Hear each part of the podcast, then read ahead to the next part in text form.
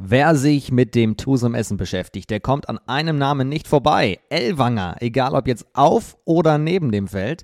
Drei davon gibt es, also zumindest im Verein. Und einer ist gefühlt die Personifikation des Vereins auf dem Feld, der Kapitän. Das ist Jonas Elwanger und der ist heute zu Gast. Viel Spaß mit der neuen Folge. Mein Name ist Finn Ole Martins, Kurzform. Jetzt geht's los.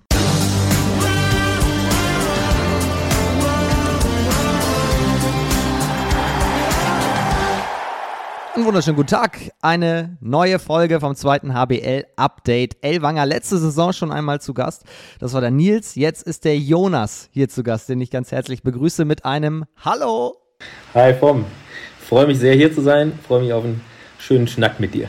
Ja, ich freue mich auch. Hallo, natürlich für alle, die es nicht wissen und noch nicht in Essen waren. Die Sporthalle heißt am Hallo. Sehr, gut, sehr guter Wortwitz zum Start erstmal. Stark.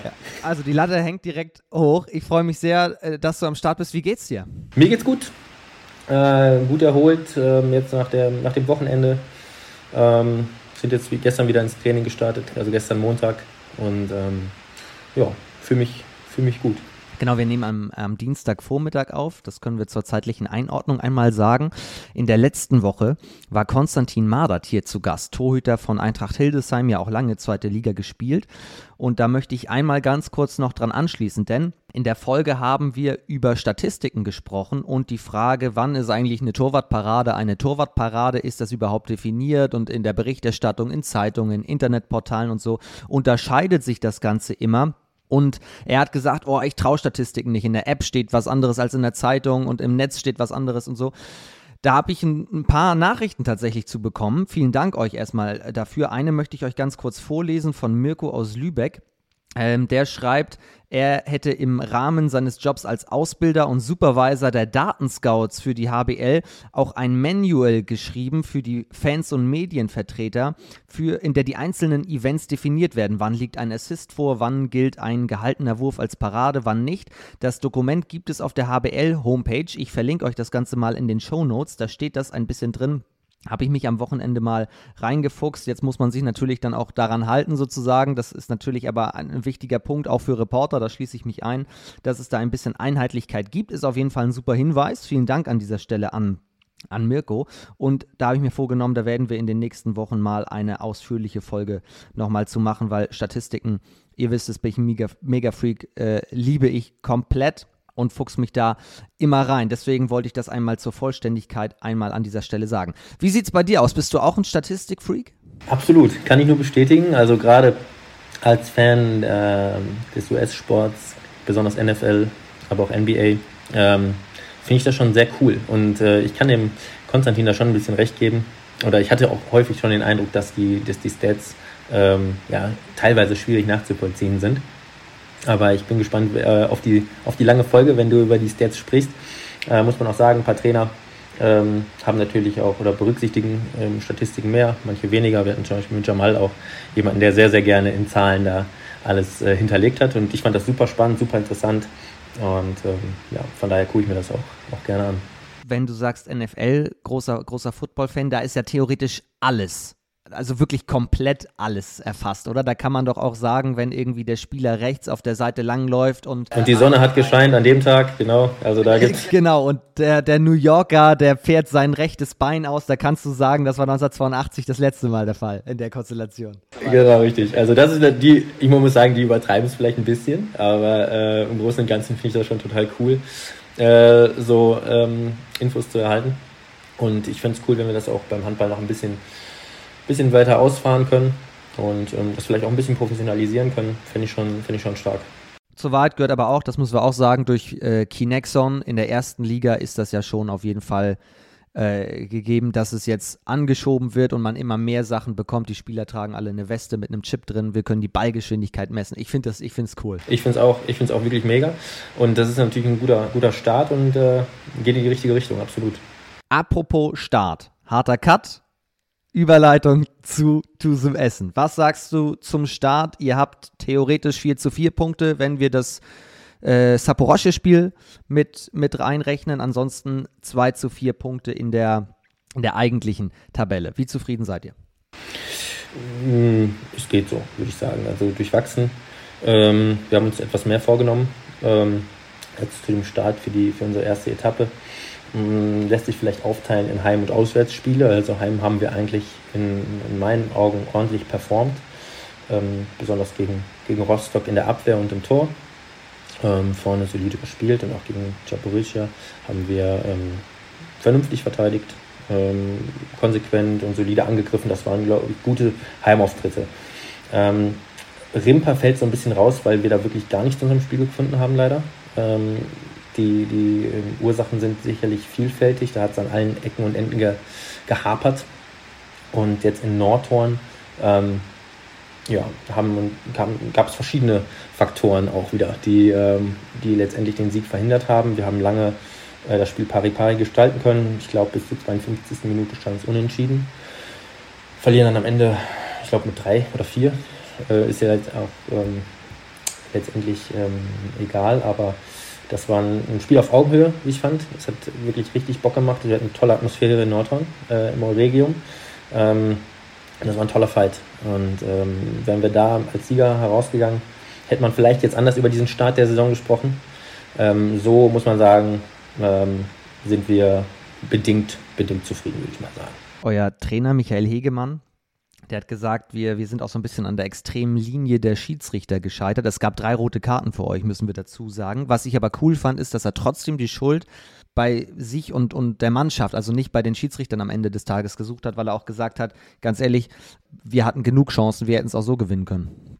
Gehe ich absolut mit. Also ich glaube, die roten Karten sind sicherlich diskutabel, aber ähm, jetzt auch keine dabei, wo man sagt, die geht gar nicht. Ne? Also äh, wir haben da drei Szenen ähm, gehabt, wo man wirklich sagen muss, okay, kann man geben. Ne? Und als Schiedsrichter bist du natürlich am Ende selten Gewinner. Und ähm, vielleicht an dieser Stelle eigentlich mal ähm, die Möglichkeit, auch mal eine Lanze zu brechen für, für die Schiedsrichter bei uns in der zweiten Liga, die natürlich sehr viel abbekommen, die häufig kritisiert werden. Aber ich finde, wir haben da schon grundsätzlich eine, eine hohe Qualität. Und ob das jetzt, keine Ahnung, ähm, Schiedsrichter, gestandene Schiedsrichterpaare sind, Köppel-Regner, Klinke-Klinke oder jetzt auch wie am Wochenende Fratschak Ribeiro oder neue junge Paare, die in die Liga kommen, die sich erstmal akklimatisieren müssen ich glaube, da kann man schon im Großen und Ganzen wirklich zufrieden sein. Und ähm, ich finde, das muss ich auch vielleicht nochmal sagen, äh, bewundernswert, weil das ist ja auch deren Leidenschaft, muss man ja auch sagen, die, die Leidenschaft der Schiedsrichter. Und ich finde das irgendwie, ich finde das eine coole Sache, dass sie sagen, okay, wir sind jetzt gespannt, wir fahren am Wochenende, weiß ich nicht, über 100 Kilometer äh, und reisen an und äh, wissen eigentlich, am Ende sind wir keine, keine Freunde von irgendjemandem in der Halle und ähm, tun uns das trotzdem an und tun im Sport somit was Gutes. Und ähm, ich für meinen Teil habe äh, sehr großen Respekt äh, vor allen Schiedsrichterpaaren, äh, die, ja, die das machen. Finde ich cool, Finde ich super. Auf jeden Fall. Und wir brauchen viel mehr und äh, weit mehr als 100 Kilometer, muss man ja teilweise Absolut, auch sagen. natürlich. Also, also die, reisen durch, reisen durch, die ganze Nation. Das ist schon, finde ich schon wirklich toll und äh, ziehe ich, zieh ich absolut meinen Hut vor. Und du, du sagst es, die Motivation ist da einfach auch so beeindruckend. Ich habe mal mit Klinke und Klinke darüber gesprochen und die haben dann, dann gesagt, also wenn wir im Norden, die kommen ja aus Schleswig-Holstein, losfahren, zum Beispiel nach Aue, dann sind die ja ja, wie viele Stunden? Sechs, sieben Stunden bestimmt im Auto. Aber wenn es dann Richtung Erzgebirge geht, da schon die Brücken sind und wir da in die Halle kommen, die Mentalität, das bockt einfach. Da haben sie richtig Bock drauf. Und da habe ich gedacht, ja, genau, genau das ist es. Hammer, ja, das finde ich cool. Also muss man ja auch sagen, denn wenn die, keine Ahnung, Samstagabend pfeifen, so, für die ist das Wochenende ja auch total zerstört, sage ich jetzt einfach mal. Ne? Also äh, natürlich klar die Oder Motivation. gerettet. Oder gerettet, oder gerettet, natürlich. Aber ich sag mal so, die, die machen es ja auch zusätzlich nebenbei und haben sicherlich auch noch, auch noch ähm, Hauptjobs. Also das ist ja schon wirklich eine Leidenschaft, die, man, die, sie, da, die sie da leben. Und das finde ich schon, finde ich schon cool. Also an dieser Stelle vielleicht auch mal ganz, ganz nett zu sagen. Ohne da jetzt mehr rein interpretieren zu wollen, einmal noch kurz zu den drei roten Karten trotzdem. Ich habe mich dann gefragt, okay, ihr seid ja eine junge Truppe, ist es vielleicht noch, weil ihr eben so jung seid? Alex Schoss, Jahrgang 2003, okay, gehe ich noch durch, aber Malte, Seidel und Justin Müller, die da rot bekommen haben, die haben ja schon ein bisschen was auf dem Buckel. Die sind 95er Jahrgang, wenn ich das richtig habe. Also das, das, gilt jetzt nicht als Alibi. Was, ist, was war da los? Ja, also um die Szenen vielleicht kurz zu erläutern. Ähm, also Malte wird, glaube ich, in den Sprung gezogen von, von Georg, Georg Pöhle. Und er tippt ab und ähm, Malte erwischt ihn dann wirklich unglücklich im Gesicht. Vielleicht kann man an dieser Stelle sagen, dass, dass Malte glaube ich, der fairste Spieler in der gesamten Liga ist. Also wenn er jemanden wirklich äh, verletzt oder aber auch im Gesicht trifft, dann weiß man, äh, weiß jeder bei uns auf jeden Fall, dass das keine Absicht ist. Ähm, ähm, gepaart mit seiner äh, Sprungkraft ähm, und sein, seiner Affinität zu Basketball nennen wir ihn gerne His Fairness. Und ähm, ich will ihm da gar keine Absicht unterstellen. Das war eine unglückliche Situation. Er erwischt auch Georg dann im Gesicht. Wie gesagt, die rote Karte kann man geben. Es ist hart, aber natürlich für uns äh, ähm, in der Abwehr eine enorme Schwächung gewesen, ne? in, der, in der Crunch-Time dann am Ende. Justin, äh, Situation, äh, sieben Meter ähm, Richtung, Richtung Kopf geworfen. Ähm, aufgrund der neuen Regel ähm, ist das dann eine glatte rote Karte.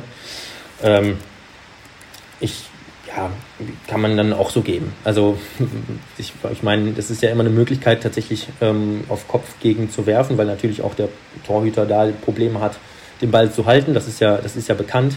Äh, wenn er ihn dann trifft, dann, dann muss er mit den Konsequenzen leben.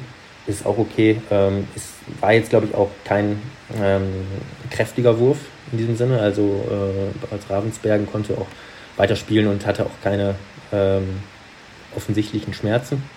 Er hatte es ehrlich gesagt sogar direkt moniert, dass der Ball Richtung Kopf ging äh, und, und hatte angezeigt, dass, dass das noch nicht sein könnte. Ähm, also, ich sag mal so, ähm, da hat sich jetzt keiner verletzt und äh, die, die roten Karten gehen, gehen in Ordnung. So, Punkt, okay. Aber man muss sich, es war eine Verkettung unglücklicher Umstände, sagen wir mal so. Und nicht, man muss sich nicht Sorgen machen, dass ihr dazu aufgeregt zu frisch noch in die Saison kommt da muss man sich bei den, gerade bei den beiden äh, Älteren, über Justin und Malte keine Sorgen machen. Der Schossi, das war vielleicht ein bisschen Unbedarf im Gegenstoß. Äh, da wird er auch draus lernen. Und das wird ihm nicht nochmal passieren. Und ähm, das haben wir aufgearbeitet, angeschaut und abgehakt. Fertig. Fertig. So, und in Nordhorn kann man ja auch mal verlieren, das ist klar. Was ich mich aber gefragt habe, ihr, ihr zaubert gegen Empor Rostock 26 zu 15, Ausrufezeichen, und zeigt ein komplett anderes Gesicht die Woche drauf in Würzburg. Wie ist das denn noch zu erklären? Ist es eben der, der Saisonstart nach einem Umbruch? Ich denke schon, ja. Ich glaube, wir brauchen auch noch ein bisschen Zeit, um uns da zu stabilisieren äh, und auch die, die Nordzüger zu integrieren und, und an das System anzuleiten. Also ähm, das würde uns vielleicht in der Anfangsphase jetzt noch ein paar Mal häufiger passieren. Das kann schon sein, äh, bis wir dann die, diese nötige Konstanz entwickelt haben, ähm, die meiner Meinung nach auf jeden Fall ähm, eintreten wird. Aber tatsächlich ist es, glaube ich, so, dass die ähm, Abstimmungen dann noch nicht ähm, optimiert sind. Ne? Gerade, gerade in der Abwehr, ähm, aber auch im Angriff. Das, das braucht alles noch ein bisschen Zeit zu reifen und äh, die Zeit müssen wir uns auch selber eingestehen und da nicht ungeduldig werden und irgendwie immer alles hinterfragen, ähm, weil dann, das ist meiner Meinung nach dann häufig schon ähm, der, der, Anfang vom Ende, wenn du irgendwie immer ähm, direkt einen Wirbel machst, wenn du, wenn du mal eine schlechte Leistung zeigst. Also ich denke, dass wir, ähm, das ist diesen Turbulenzen der Anfangszeit geschuldet und des Umbruchs, wie du auch richtig sagst, klar. Ja, also es haben ja viele Spieler eure Mannschaft verlassen. Noah Bayer beispielsweise ist dazu ein Lukas Becher, beide jetzt in der, in der Bundesliga. Ein Lukas Firnhaber, wir hätten es gerne gesehen, dass es direkt zum Duell mit dem Ex-Club gekommen wäre. Ist ja leider verletzt. Gute Besserung an dieser Stelle nochmal. Bergner weg, Ignatov weg und so. Und dafür sehr, sehr viele Junge. Was übrigens, das habe ich nochmal recherchiert hier, äh, dazu führt, dass du jetzt einer von den drei Opas bist. Man könnte auch vier, fünf sagen, aber de facto sind nur Sebastian Bliss und Felix Klingler älter als du. Dennis Szczesny ist zwei Wochen jünger. Also du bist unter den Top 3 der Opas. Absolut. Also ich gehöre schon zum alten Eisen mit 28. Das ist richtig. und äh, die jungen Wilden, die werden auch immer jünger. Das ist schon Wahnsinn. Also jetzt sind die, die Louis Buschauer ist, glaube ich, 18 geworden dieses Jahr und auch die, der Dormhagen-Block mit ähm, Finn, Finlay, Tim und äh, Schossi. Alle Jahrgang 2001, 2003. Also äh, die, die, Abstände werden größer, sage ich mal, innerhalb der Mannschaft. Aber ähm, ja, du hattest die Abgänge abgesprochen, das ist natürlich bitter. Äh, aber das ist auch normal, muss man auch sagen. Ne? Die, die Spieler haben dann nochmal andere Wünsche, andere Ambitionen, ähm, sehen sich nach was anderem. Das ist völlig in Ordnung. Das ist natürlich für uns schade, aber das ist, glaube ich, ähm, ja, alltäglich. Aber wer einmal so eine gute Truppe zusammenstellt, kann es ja über die Distanz vielleicht auch ein zweites Mal. Genau, das ist ja auch der Weg des, des TUSEM als Ausbildungsstätte momentan. äh, zu fungieren und junge, hungrige, talentierte Spieler ausfindig zu machen und dann besser zu machen. Ne? Und das hat ja auch, wenn man diese wellenartige Entwicklung sieht beim Tusem, dann hat es ja auch immer in den letzten Jahren gut funktioniert, ähm, diese, diese Jungs zu finden und wirklich auch zu, zu Top-Spielern auszubilden. Ne? Und äh, die Neuen haben auch alle das, das Zeug und die, die Möglichkeit, das hier zu machen. Und das finde ich cool, äh, auch das mit, mit, zu begleiten und anzuschauen. Und ähm, das ist ja auch letztendlich so ein bisschen die Identität momentan des Vereins. Zeigt sich auch auf der Trainerbank. Da wurde in den letzten Jahren ja immer wieder mal ein prominenter Name ähm, geschmiedet um mal im, im Namen der Ruppert-Schmiede zu bleiben, mit Jamal Naji, äh, beispielsweise vorher Jaron Sievert, über die müssen wir auf jeden Fall auch gleich noch sprechen. Und jetzt Michael Hegemann, der aber quasi auch aus der gleichen Schmiede kommt. Du hast mit ihm noch zusammengespielt. Du warst sein Kapitänsnachfolger, dann war er jetzt Co-Trainer zuletzt und jetzt Trainer. Also es ist ja so ein bisschen die, die logische Schlussfolge auch, ne? dass äh, da so weiterentwickelt wird. Auf allen Positionen. Ich, ich, äh, Hegel kenne ich jetzt in allen äh, Funktionen, als, als Mitspieler, als Co-Trainer und als Trainer. Und ähm, genau, das ist, wurde jetzt, glaube ich, über Jahre auch rangeführt, konnte sich vieles anschauen, äh, für auch vieles, vieles, muss man ja sagen, lernen und, und abgucken, auch bei ähm, Jaron und, und Jamal. Und ja, genau, jetzt ist, war letztendlich war das dann die, die logische Konsequenz, dass er dann auch den, äh, den Trainerposten übernehmen wird. Mal schauen, wo die Entwicklung für dich hinführt. Da müssen wir ganz zum Schluss dann mal drauf schauen. Wie ist es eigentlich so, wenn man lange mit jemandem zusammen spielt und der dann aber mehr und mehr in, in andere Positionen rutscht? Könnt ihr trotzdem euer freundschaftliches Verhältnis beibehalten oder muss da auch die Autorität mal klar abgesteckt werden? Ja, ich glaube, Hege und ich können über alles sprechen. So, ähm, natürlich muss man auch die Autorität anerkennen, dass er jetzt der, der Trainer ist. Das ist eine, Umstellung ist es auf jeden Fall. Äh, durch, dieses, durch die Zwischenzeit als Co-Trainer ähm, konnte man sich natürlich auch schon ein bisschen dran gewöhnen. Ähm, aber ähm, klar, das ist wie gesagt eine Umstellung gewesen. Ich habe auch mit Hegel sehr gerne zusammengespielt und ähm, jetzt haben wir ein, ein sehr gutes Kapitäns-Trainer-Verhältnis ähm, und können, glaube ich, über, über alles sprechen, was uns auffällt, was uns natürlich auch stört. Ich glaube, das ist aber sehr, sehr fruchtbar, auch wenn, das, äh, wenn wir nicht immer einer Meinung sind. Das muss auch gar nicht der Fall sein. Aber ähm, es wird auf jeden Fall ähm, über alles gesprochen, ja. 2017 hast du die Kapitänsbinde von ihm auch damals übernommen. Ich frage mich beim Kapitänsamt immer, wenn ich, wenn ich jemanden drauf anspreche und sage, ey, mega, du bist der Kapitän, dann wird immer so ein bisschen abgewiegelt und dann wird gesagt, naja, aber in der Mannschaft gibt auch einen Mannschaftsrat und so weiter. So groß ist die Bedeutung nicht mehr.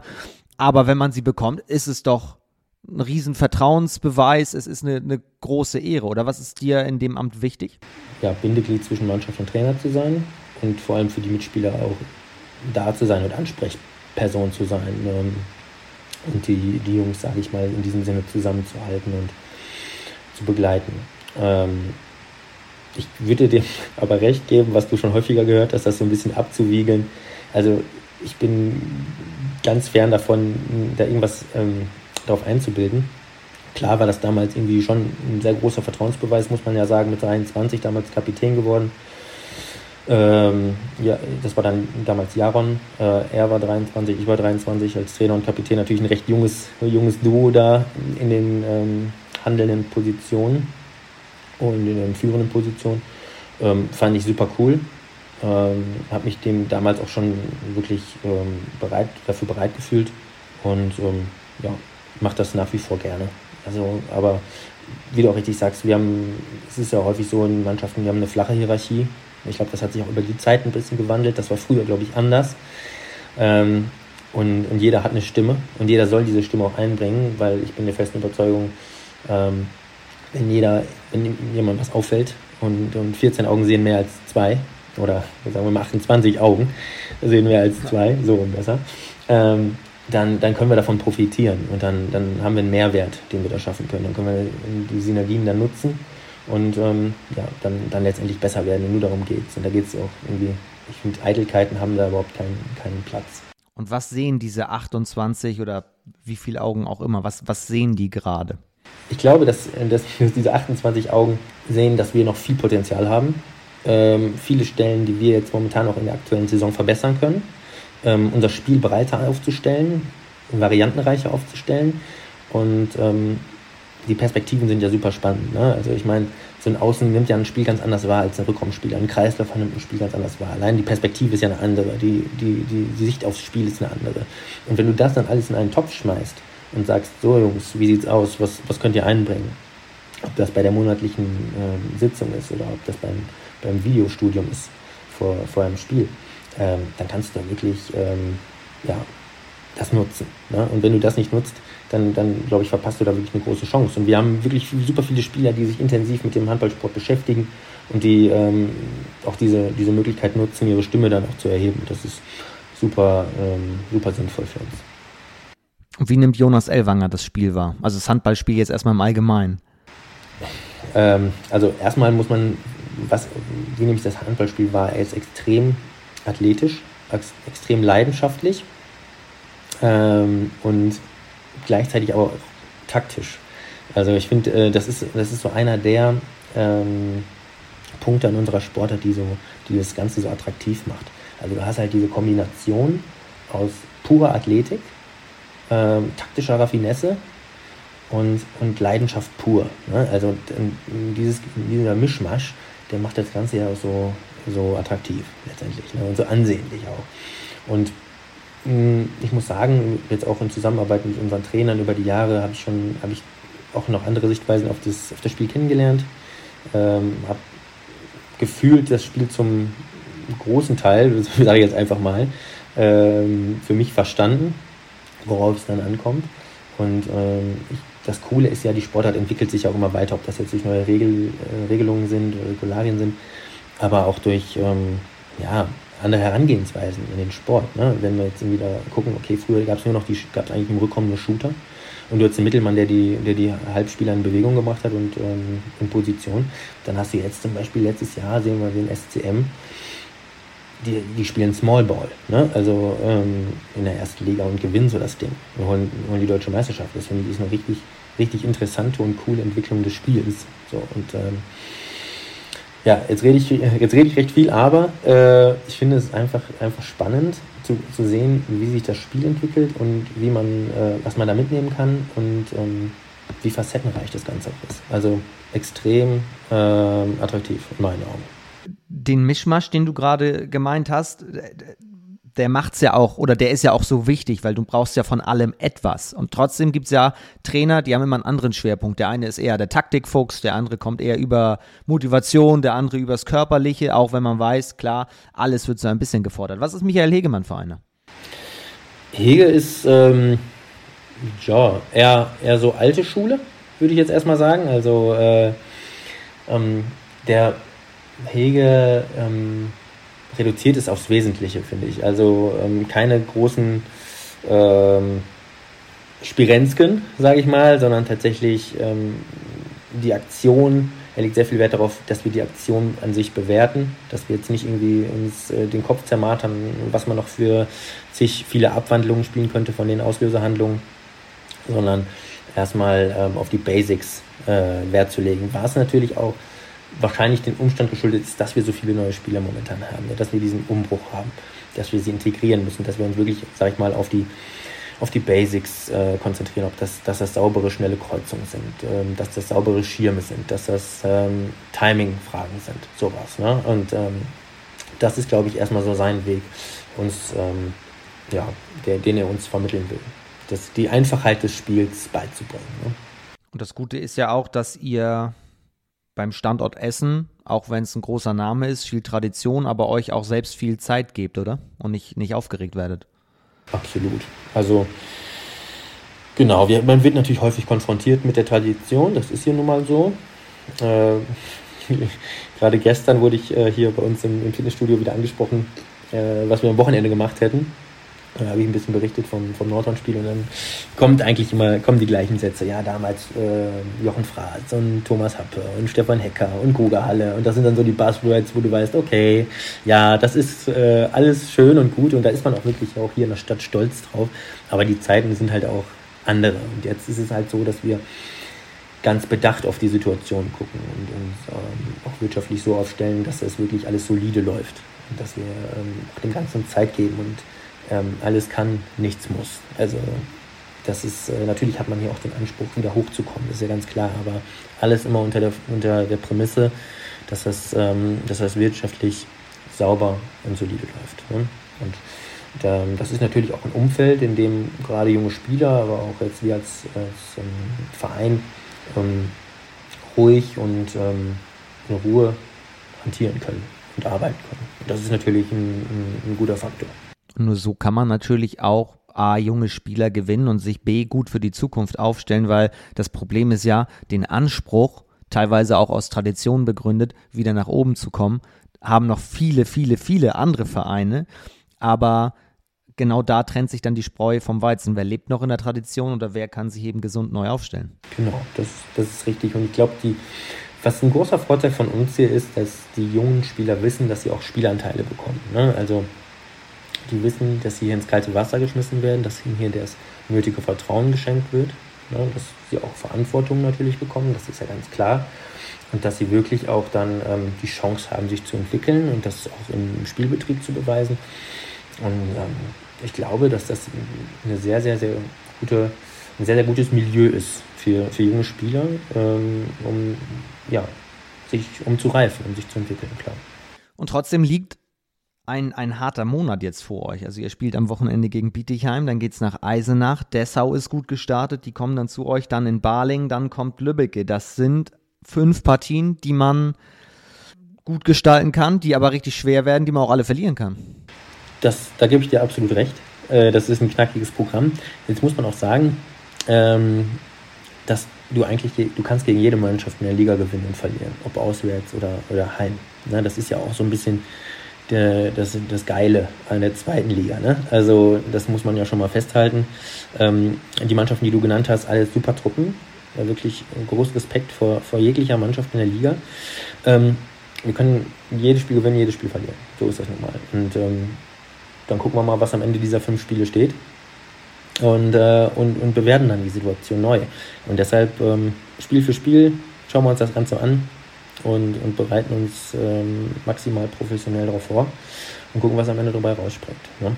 So, so gehen wir die ganze Sache Mannschaften, die ja in einem Umbruch stecken oder wie, ja, wie man so schön sagt, von Spiel zu Spiel schauen, die schauen ja im Spiel dann eher auf die kleinen Erfolge. Die sagen nicht, wir wollen jetzt irgendwie fünf Spiele am Stück gewinnen, wäre schön, aber unsere Ziele sind andere, spielerischer Natur. Welche Ziele habt ihr denn jetzt erstmal auf kurzfristige Sicht äh, gesetzt? Was muss gerade im Tusum-Spiel verbessert werden?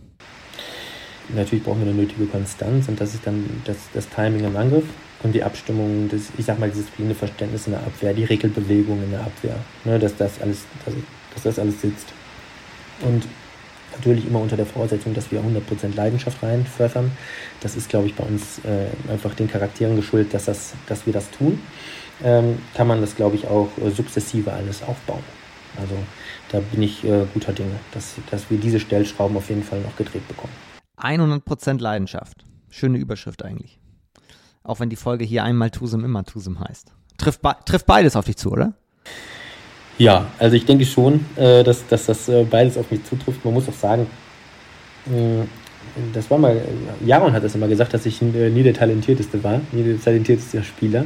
Aber äh, ich habe mir, ich habe das halt durch Einsatz, ähm, durch ähm, Wissbegierigkeit ähm, wettgemacht und natürlich auch durch, durch ähm, Trainingsbereitschaft und, und Wiederholung letztendlich. Ne? Und genauso, glaube ich, bin ich auch durch die Jugend gegangen ähm, und, und dann hier angekommen und ähm, für den weiteren Verlauf hat mich, glaube ich, meine Leidenschaft da schon immer sehr getragen und ähm, ich sag mal so, das, das, kommt ja einmal aus einem auch heraus. Ne? Wenn man für etwas brennt und, und so viel Spaß an sowas hat, dann ähm, glaube ich, ist das ein sehr, sehr guter Beschleuniger und, und Unterstützer, wenn man, wenn man dann noch mit Leidenschaft rangeht, klar. Es ist an der Zeit, dich mal ein bisschen besser kennenzulernen jetzt hier im Podcast. Das machen wir mit einem ganz besonderen, ganz speziellen Mann, der Simon Baumgarten heißt.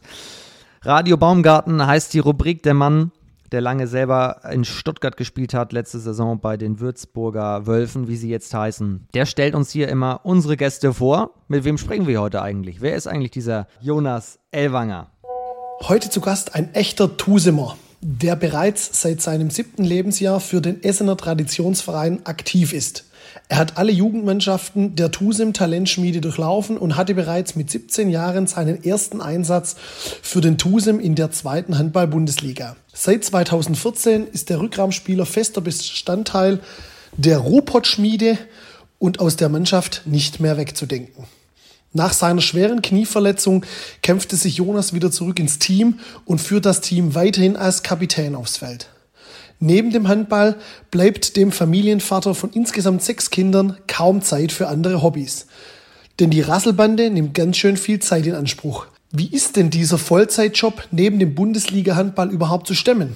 Denn neben Windeln wechseln und Schulaufgaben ist sicher auch Puppenspielen eine gern gesehene Beschäftigung im Hause Elwanger. Sollte aber dennoch einmal ein paar Minuten Zeit bleiben, schickt Jonas sein Fantasy Football Team ins Rennen. Wer ist denn bisher dein bester Punktelieferant und wer holt dieses Jahr denn den Super Bowl? Sagt Simon Baumgarten, vielen herzlichen Dank. Und liebe Grüße natürlich in den Süden. Sechs Kinder? Ja, tatsächlich. Also wir äh, leben im Patchwork. Äh, ich habe damals äh, meine wunderbare Frau kennengelernt, die ähm, schon vier, vier Kinder aus erster Ehe hatte. Und ähm, ja, war natürlich erstmal ein Familienkonstrukt, was man so gar nicht sich vorgestellt hat und sich auch gar nicht auf seinem Weg irgendwie so geebnet hatte. Ähm, man geht ja erst immer davon aus, eine Familie zu gründen und nicht, ich sag mal, erst zu ergänzen. Und dann ähm, habe ich mich mit der Situation ähm, ja, angefreundet, habe mir das Ganze ganz, ganz, gemächlich und in Ruhe angeschaut. Und ähm, dann habe ich die, die Goldschätze alle kennengelernt und äh, ja, das war seitdem eine wunderschöne Zeit. Äh, ich, ich habe eine wunderbare Powerfrau an meiner Seite, die wir unterstützen uns einfach gegenseitig und, und ähm, ja, haben einfach sehr viel Spaß ähm, in der Großfamilie. Die Kids sind ähm, unfassbar. Ähm, und natürlich, wie auch der Simon gesagt hat, ähm, von Schularbeiten bis Puppenspielen bis, bis Windelwechseln ist alles dabei, weil natürlich in, Alter, äh, in fast allen Altersklassen vertreten sind. Ähm, ist das eine wunderbare Aufgabe. Und ja, ich bin da sehr, sehr happy und äh, es, ist, es ist immer was los, das kann man schon sagen. Ja. Oh Leute, wenn ihr sehen könntet, wie der Junge jetzt strahlt hier. ja, das äh, erzähle ich gerne und ähm, macht, macht, eine Menge, macht eine Menge Freude. Und ich bin natürlich ein unfassbar stolzer Papa und ähm, ja, natürlich, da, da kann ich mir das Lachen nicht, nicht verkneifen. Ja. Was ist denn die, die Altersstruktur im Kader, sage ich mal, im Hause Elwanger? In unserem Kader ist die Altersstruktur äh, 12, 12, 11, 7, 2 und 1 Monat. Also wir sind ja im August noch mehr Eltern geworden. Unsere oh, kleinen, Glückwunsch. Äh, unsere, Dankeschön, unsere kleinen Maus. Ähm, und ja, ist natürlich momentan dementsprechend sehr turbulent hier bei uns zu Hause. Und ähm, ja, jetzt natürlich auch, wie die, gerade wie, wie die Kinder sich umeinander auch sorgen und kümmern und füreinander da sind, das ist schon ähm, ganz, ganz beeindruckend zu sehen und, und herzerwärmend. Und ähm, ja, das äh, so zum, zum familiären Teil. Also ähm, sicherlich nicht alltäglich, sicherlich nicht der, ähm, der üblichste Weg ähm, und die üblichste Konstellation. Aber äh, wir sind äh, und ich bin natürlich auch damit super happy und super zufrieden. Und ähm, ja, das dazu. Was macht, was macht der Schlaf so, so ein paar Wochen nach der Geburt? Also es war so bei Lotti, unserer, unserer ersten Tochter, ähm, die jetzt zwei ist, die hat die ersten drei Monate unfassbar Gas gegeben. Und da hatten wir sehr, sehr wenig Schlaf. Und dann hatte ich wirklich der Schwangerschaft immer so oft Gott, bitte, äh, lass es irgendwie anders werden. Ne? Lass es so eine ganz ruhige sein und die immer, ähm, genau, immer ein bisschen, ein bisschen schlaft und schlummert und das haben wir tatsächlich auch dann bekommen. Also sie ist, sie ist das komplette Gegenteil von Lotte. Rosa äh, heißt die Kleine und ähm, genau, sie ist, äh, sie lässt uns schlafen tatsächlich. Also sehr entspannt, sehr äh, ausgeglichenes kleines Mäuschen und ähm, ja, sind da, sind da, kommen da gut auf unseren Schlaf. Ja. Wow, ah, ich ziehe ich zieh alle meine Hüte, auf jeden Fall. Aber die Antwort auf die Frage von Simon, wie geht denn das? Handball und Fulltime-Job zu Hause, ist wahrscheinlich Organisation. Das ist natürlich Organisation pur. Ne? Das, also ich glaube, wenn, aber ich habe das auch sehr gerne. Ne? Also Organisation, Struktur, äh, Planung macht mir Spaß. So, wenn das dann am Ende alles, alles auch aufgeht. Ähm, natürlich habe ich daneben, denn ich mm, arbeite auch noch im Nebenjob. Also ich habe auch noch äh, Arbeit tatsächlich neben dem Handball und dem Vollzeitjob zu Hause. Ähm, dann ist es so, dass wir momentan ein Haus bauen für uns als Großfamily. Also ähm, ich habe einige Projekte, einige Bälle momentan in der Luft. Und ähm, genau, das geht tatsächlich nur mit einer ähm, ja, konsequenten Organisation des, des Tagesablaufs und der, der Woche letztendlich auch. Und das ähm, man muss auch sagen, äh, die, die Kiddies sind natürlich auch selbstständig. Ne? Also die werden natürlich in die Selbstständigkeit getrieben. Wenn ich das jetzt mit mir vergleiche, damals ähm, im, im, Hotel Mama, ist das ein Riesenunterschied. Also ähm, ich finde das ganz beeindruckend, wie gerade unsere, unsere Großen äh, sich schon selbst organisieren, auch zum Teil. Natürlich müssen die brauchen die Unterstützung und Support, aber die machen viel mit den, mit den öffentlichen Verkehrsmitteln oder mit dem Fahrrad hier in der Stadt ähm, das ist schon äh, sehr, sehr eindrucksvoll für mich zu sehen und da bin ich auch, auch unfassbar stolz drauf. Wie viel wart ihr damals? Zwei? Ja, genau. Ich habe äh, einen ah. großen Bruder, Lukas. Äh, wir waren zu zweit und ähm, ja, nicht, da wurden da nicht so in die Selbstständigkeit getrieben, sage ich jetzt mal. Aber ähm, hat am Ende auch alles gut gepasst. Wir hatten auch eine wunderbare Kindheit. Also äh, es geht, man kann auf, auf vielen Wegen, glaube ich, ähm, auch glücklich werden. Dann ja, ist das schon schön. Lukas kennen wir natürlich auch durch den Handball, klar. Wie, wie, wie ist eure, eure Handballbeziehung? Wer hat eigentlich angefangen? Wahrscheinlich gab es die Frage schon tausendmal. Die, die Frage gab es häufig. Ähm, Lukas hat angefangen. Er ist ja zwei Jahre älter als ich. Und ähm, wir hatten beide früher mit Fußball gestartet. Ähm, und dann ist Lukas irgendwann zum Handball rüber, weil er nicht mehr so viel Spaß auf Fußball hatte oder Spaß an Fußball hatte.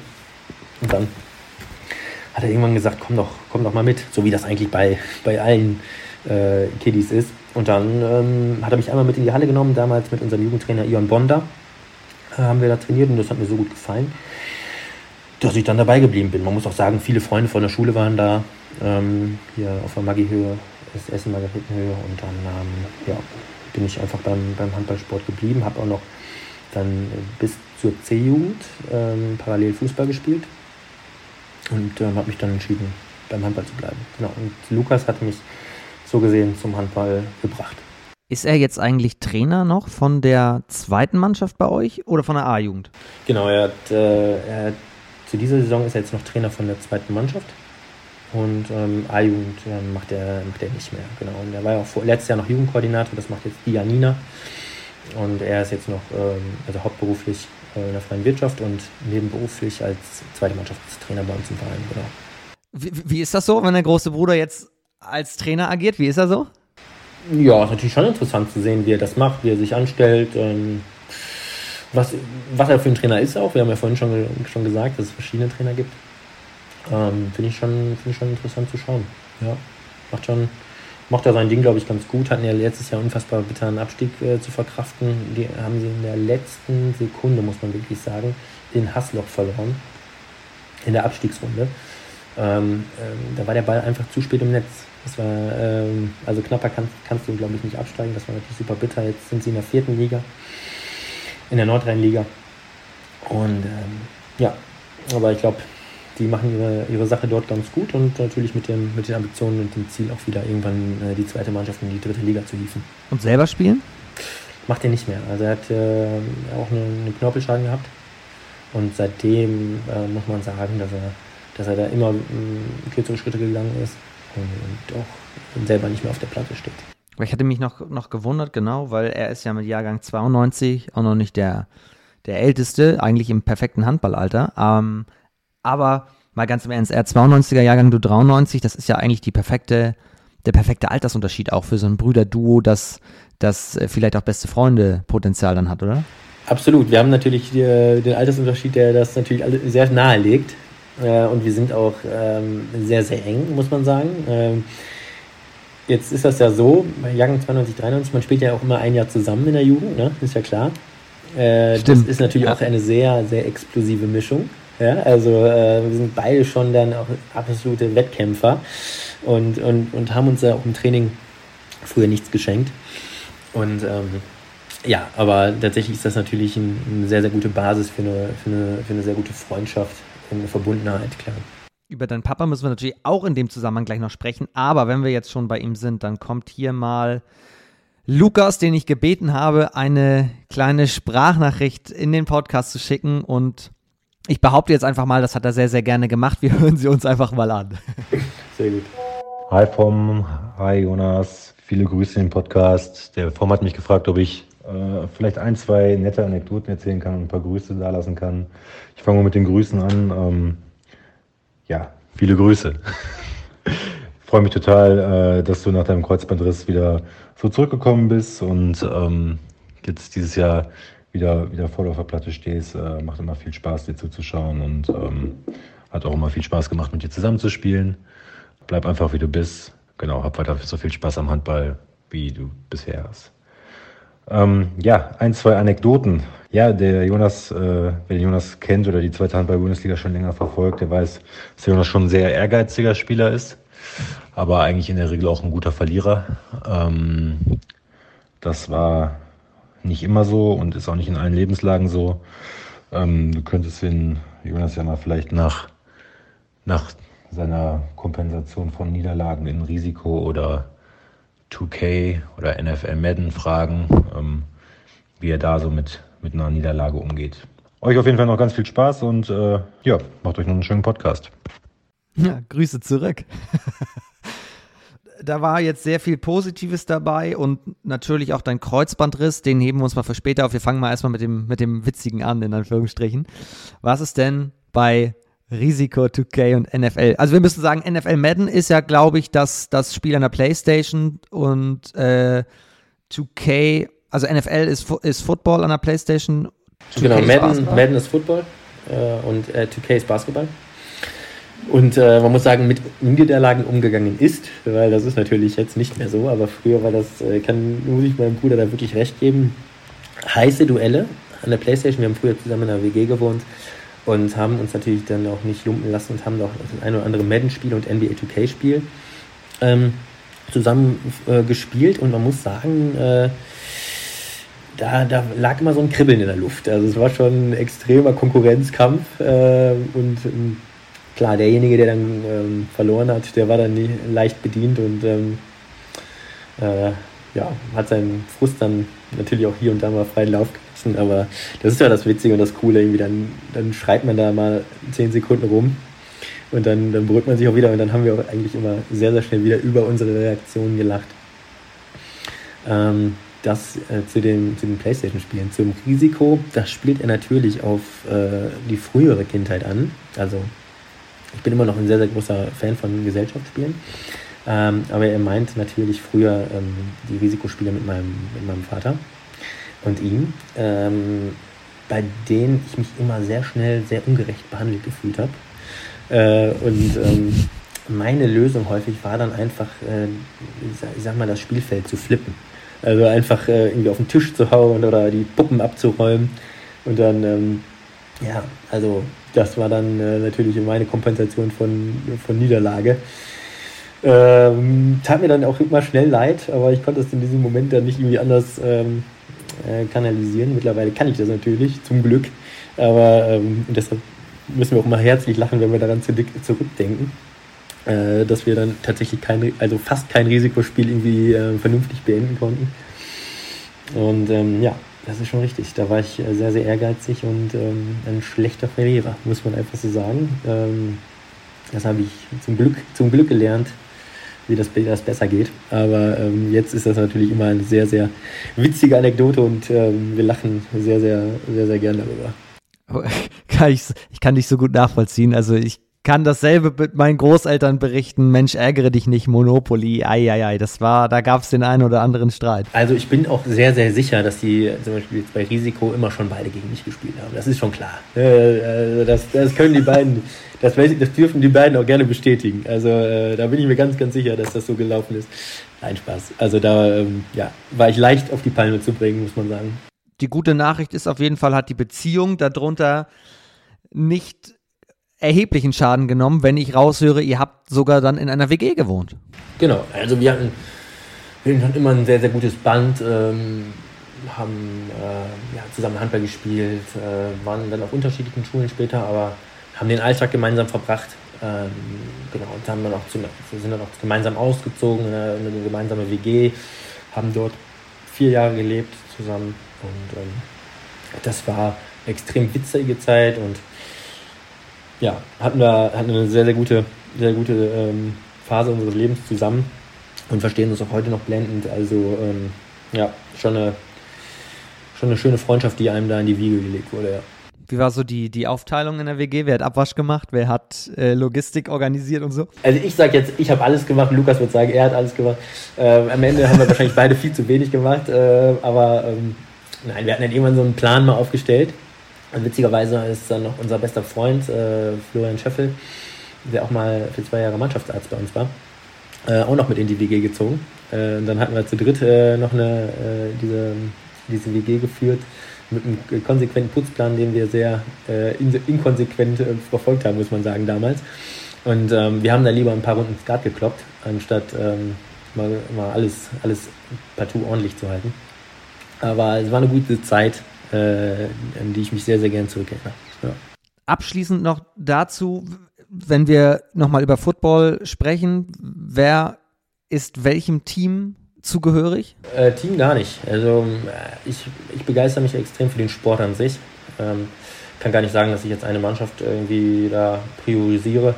Also ähm, ich finde es einfach die individuelle Leistung meist in den Spielen schon, äh, schon sehr, sehr beeindruckend und das, ja, das, äh, da kann, mich, kann ich mich gar keinem Team verschreiben. Und wer gewinnt den Super Bowl? Hat Simon gefragt? Jo, stimmt. Äh, wer gewinnt den Super Bowl? Ähm, Favorit, einer der Favoriten natürlich wieder Kansas City Chiefs. Ähm, Rams als Titelverteidiger auch nicht, auch nicht zu verachten. Ich hoffe, dass es mal ein, so ein, ein Außenseiter wird, so ein bisschen so ein Underdog. Ich würde mal sagen, Indianapolis Colts vielleicht. Äh, Finde ich eigentlich ganz cool. Jetzt haben sie mit Matt Ryan natürlich einen, einen Veteranen-Quarterback, der erstmal so ein bisschen seinen Platz finden muss. Das finde ich ganz cool. Ja, ansonsten lasse ich mich da gerne überraschen und äh, werde natürlich auch wieder das Spiel verfolgen im, im nächsten Februar und ähm, bin dann bereit für ein, für ein gutes Spiel. Auf jeden Fall, auf jeden Fall. Aber erklär noch mal ganz kurz, ähm, was es bedeutet, Fantasy Football zu spielen, weil da kann man sich auch richtig reinfuchsen und ist ganz schön zeitintensiv. Genau, da kann man sich richtig reinfuchsen. Ähm, wie gesagt, das ist so ein bisschen wie Communio. Ne? Also du ähm, kriegst halt Live-Punkte für deine Spieler, die du im Team hast.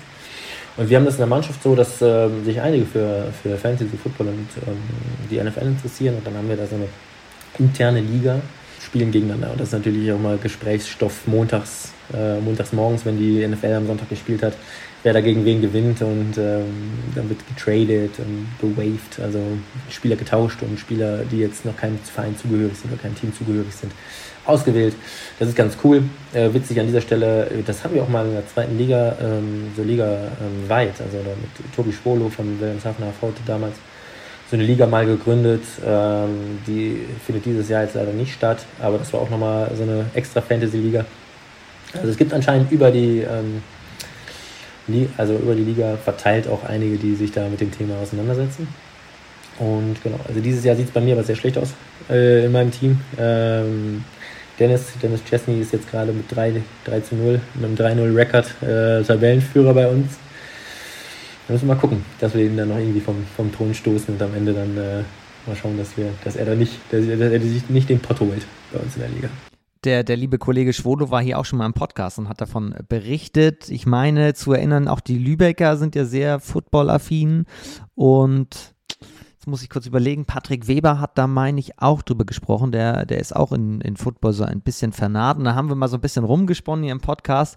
Und dass es eigentlich mal jemanden geben müsste, der das auch für, für den Handball machen müsste. Sei es jetzt für die erste oder natürlich auch gerne für die, für die zweite Liga. Ich glaube, das wäre auch ziemlich witzig. Ein kurzer Break hier. Nächstes Jahr findet ja zum allerersten Mal das Rewe Final Four in Köln statt, in der Lanxess Arena, 15. und 16. April. Und ihr habt die Chance, nicht nur drei fantastische Spiele dort zu sehen, sondern auch noch Henning Fritz zu treffen, der genau in der Halle ja einst Weltmeister geworden ist, 2007. TR Germany bietet eine Reise nach Köln an, inklusive Hotel plus Abendveranstaltung mit Henning Fritz. Ich werde eine Abendveranstaltung moderieren, bei der er zu Gast ist, bei der er auf seine Karriere zurückblickt. Er wird natürlich auch das Wochenende ausführlich analysieren, das, was wir da alle in Köln dann gesehen haben. Und ihr habt auch die Chance, ihm Fragen zu stellen und Teil dieser Abendveranstaltung zu werden. Wie das geht, geht auf tr-germany.com. Da gibt es die Tickets für dieses Finalwochenende. Ich kann euch sagen, es lohnt lohnt sich sehr und ich würde mich freuen, euch dann an dem Abend vor Ort zu treffen. Den Link gibt es natürlich auch in den Show Notes und jetzt geht's weiter hier im Podcast mit Jonas Elwanger. Viel Spaß. Jetzt im Ernst, da habe ich mit äh, Konstantin Marder letzte Woche drüber gesprochen. Wer wird ein MVP? Wen müsste man in der zweiten HBL denn so traden? Hast du da auch eine Meinung zu? Spannende Frage. Ähm, ja, habe ich eine Meinung zu. Also es ist ja immer, weil, die, weil das Anforderungsprofil der, der einzelnen Positionen ja so unterschiedlich ist, muss man natürlich sehen, so, wer, hat den, wer hat den größten Impact und äh, ist vielleicht auch nie ganz fair, ähm, die, die einzelnen Spieler zu vergleichen. Also ähm, letztendlich, wenn man nur über Impact spricht, muss man sicherlich einen Torwart wählen oder aber einen Rückraumspieler. Kannst auch einen Kreisläufer nehmen, ganz schwierig, wirklich. Also äh, müsste ich mir noch ein bisschen länger Gedanken zu machen.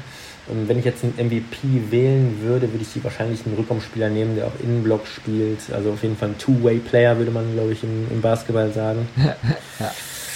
ähm, puh, schwierig.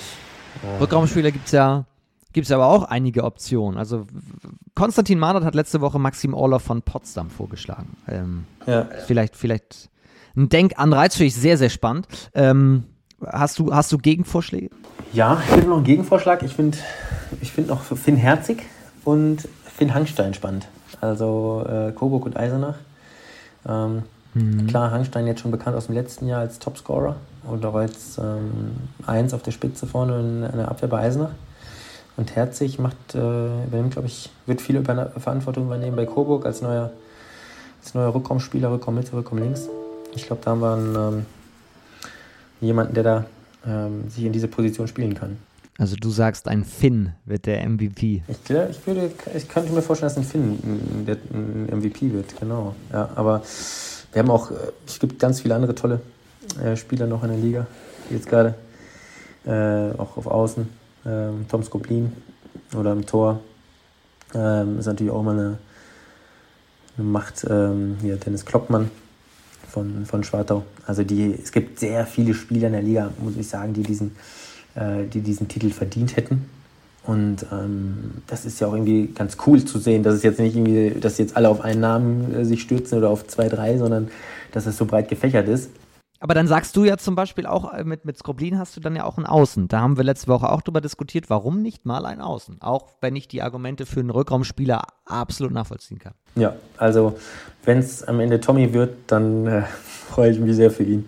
Also äh, gerne auch gerne auch ein Außen, der dann natürlich auch, muss man auch sehen, die Meter wirft, Verantwortung übernimmt, dann in der Crunch-Time vielleicht auch mal ein, ein Ding reinhauen muss. Ähm, ähm, klar hast du jetzt als Außen vermeintlich nicht diese, diese Aufgaben in der Abwehr. Ähm, wobei Tom sicherlich auch davon überzeugt ist, dass er, dass er halb decken kann. Äh, und ähm, ja, also ich sag mal, ich sag, wenn er, wenn er auf halb rückt in die Abwehr, dann ist das, ist das wahrscheinlich eine, auch eine gute, ein guter Call. Ähm, aber hätte er auf jeden Fall verdient, klar. Liebe Grüße an dieser Stelle. Ja, ist auf jeden Fall, ist auf jeden Fall ein sehr spannendes Thema, das aber auch einfach mega Spaß macht. Ich glaube, das werde ich hier nochmal öfter einführen in, im Podcast. Das finde ich eine coole, finde ich eine coole Diskussion.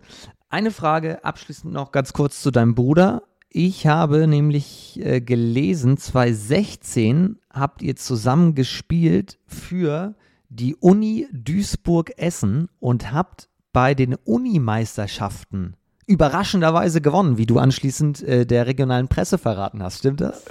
Wow, du hast echt sehr, sehr gut geforscht, mein Lieber. Äh, tatsächlich sind wir 2016 hier deutscher Hochschulmeister geworden.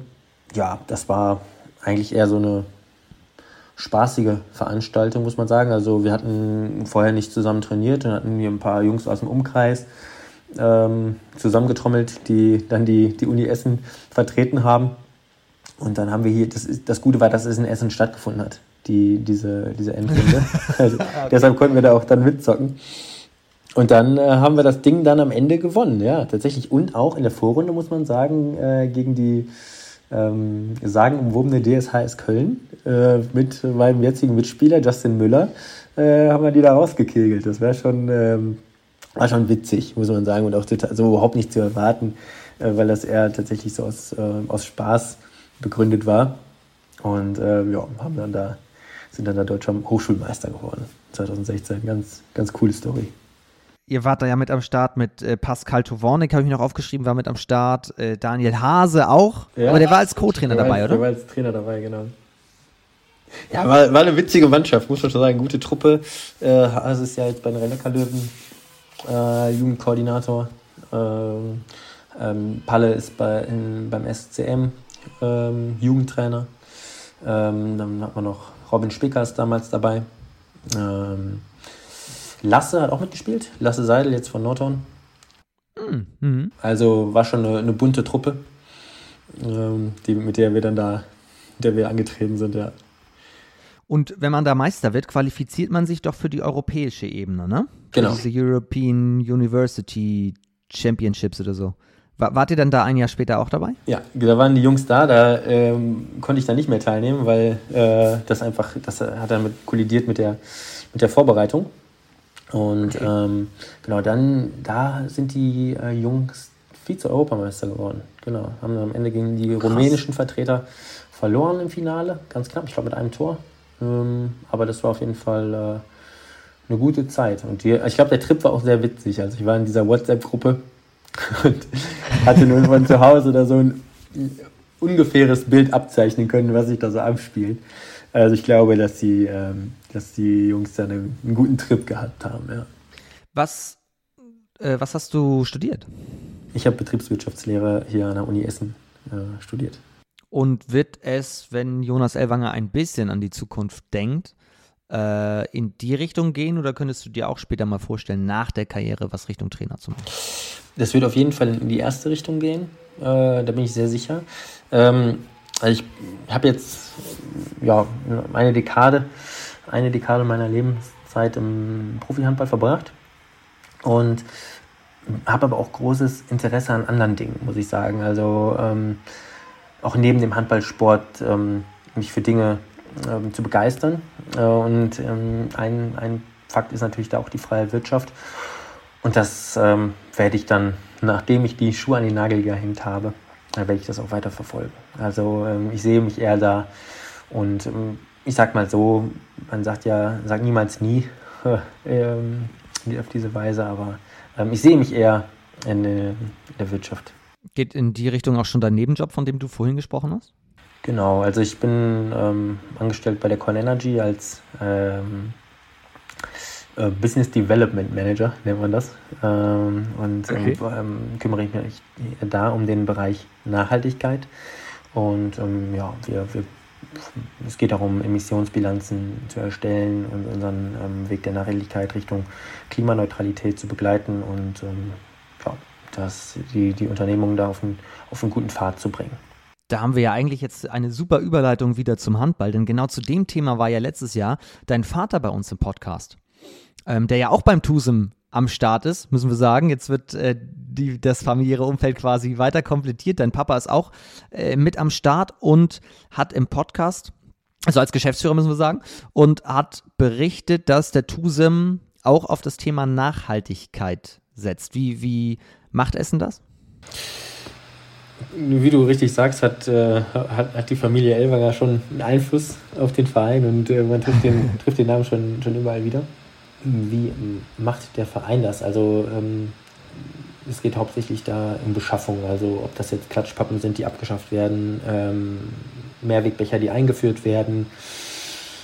Ähm, dann geht es darum, glaube ich auch, ähm, das finde ich ganz spannend, die Mobilität der Spieler äh, anzupassen, ob das jetzt zur Trainingsstätte ist, aber auch zu den Auswärtsspielen. Ich glaube, da haben wir noch ein großes Potenzial, wenn man, wenn man sieht, wie wir anreisen, jetzt momentan noch mit Mannschaftsbus. Das ist natürlich pro Kopf äh, CO2 natürlich ähm, noch recht gering, aber das kann man vielleicht auch noch weiter optimieren und nachhaltiger gestalten. Genau, das nur als kleiner, als, als kleiner Exkurs einmal, aber da hat dein, dein Vater auf jeden Fall hier bei uns im Podcast drüber gesprochen und da ging es dann auch um wirklich sehr innovative Dinge wie Klatschpappen aus Maisstärke und so weiter. Also es ist ein ganz großes Thema für sich, das soll jetzt gar nicht hier diskutiert werden, aber auf jeden Fall können wir sagen, das ist bei vielen Clubs schon in der zweiten HBL, nicht nur in der zweiten HBL, zum Glück auf der, auf der Agenda.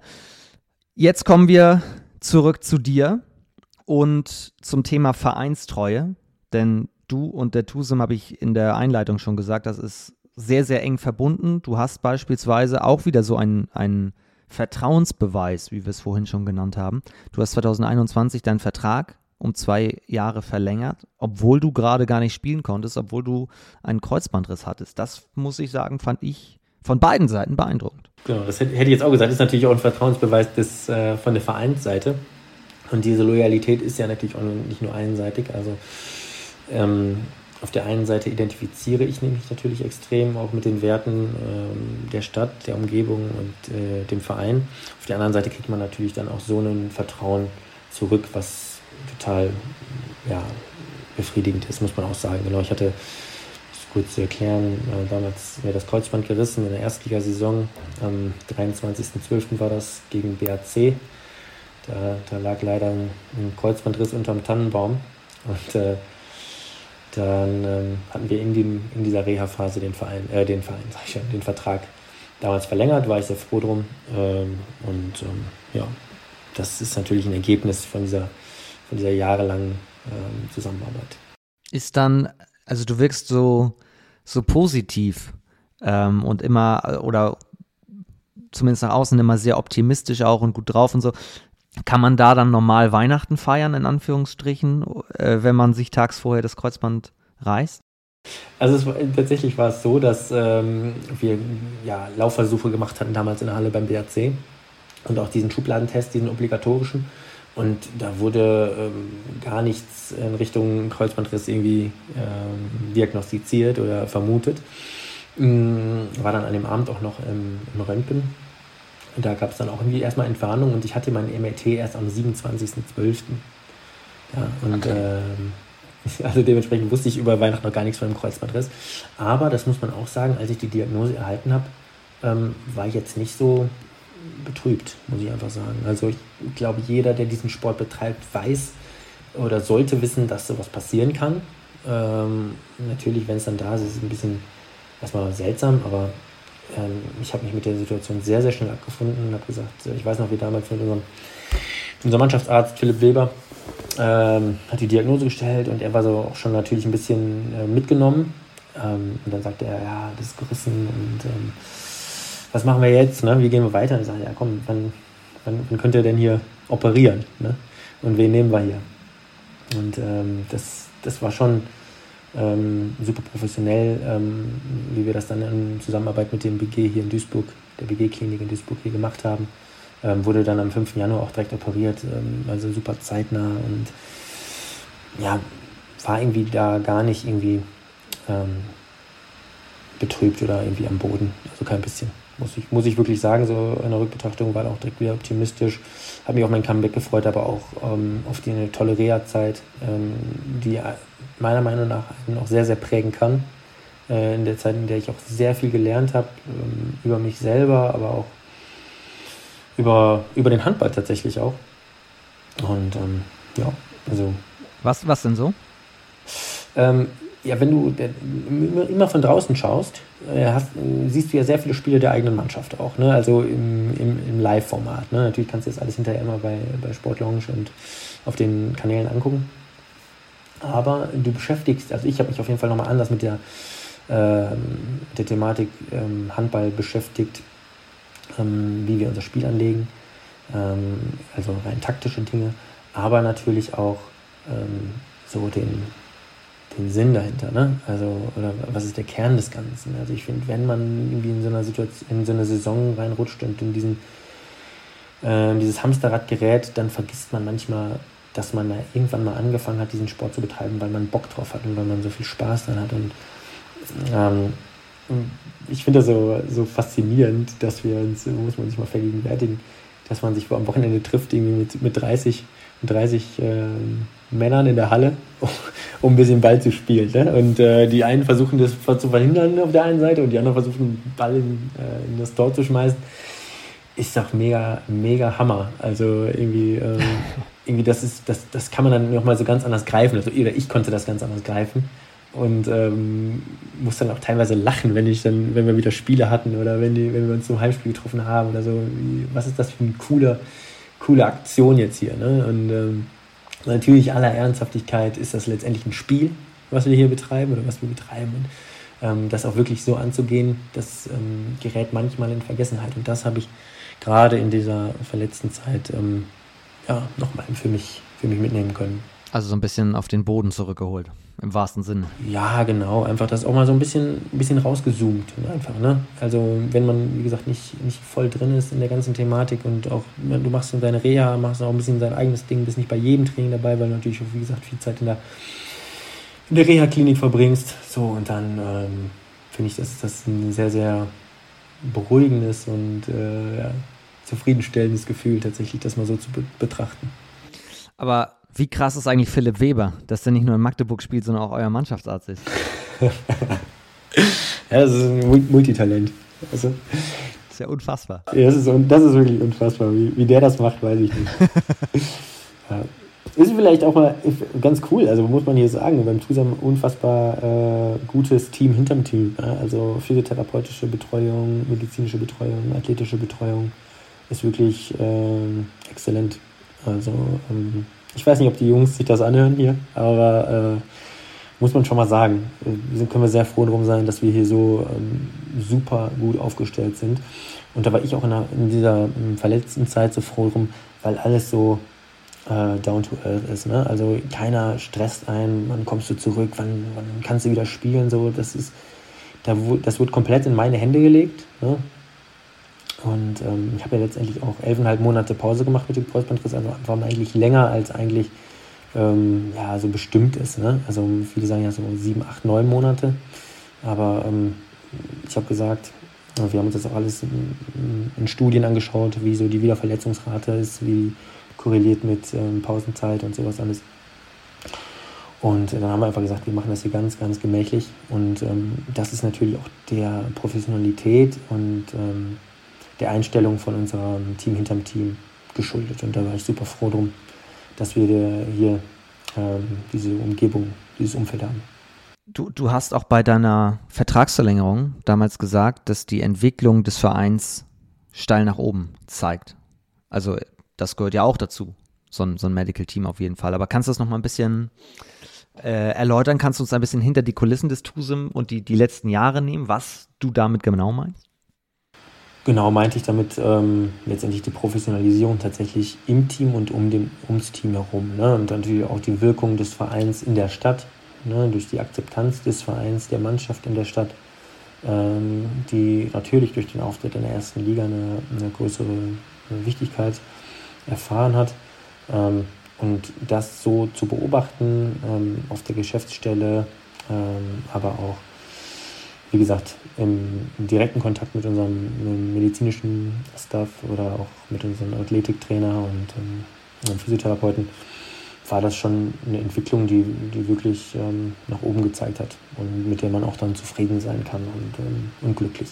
Wir haben vorhin schon über Tradition gesprochen, was das bedeuten kann. Das kann auch wie so ein Damoklesschwert über einem Verein schweben, man kann es aber auch, auch für sich nutzen.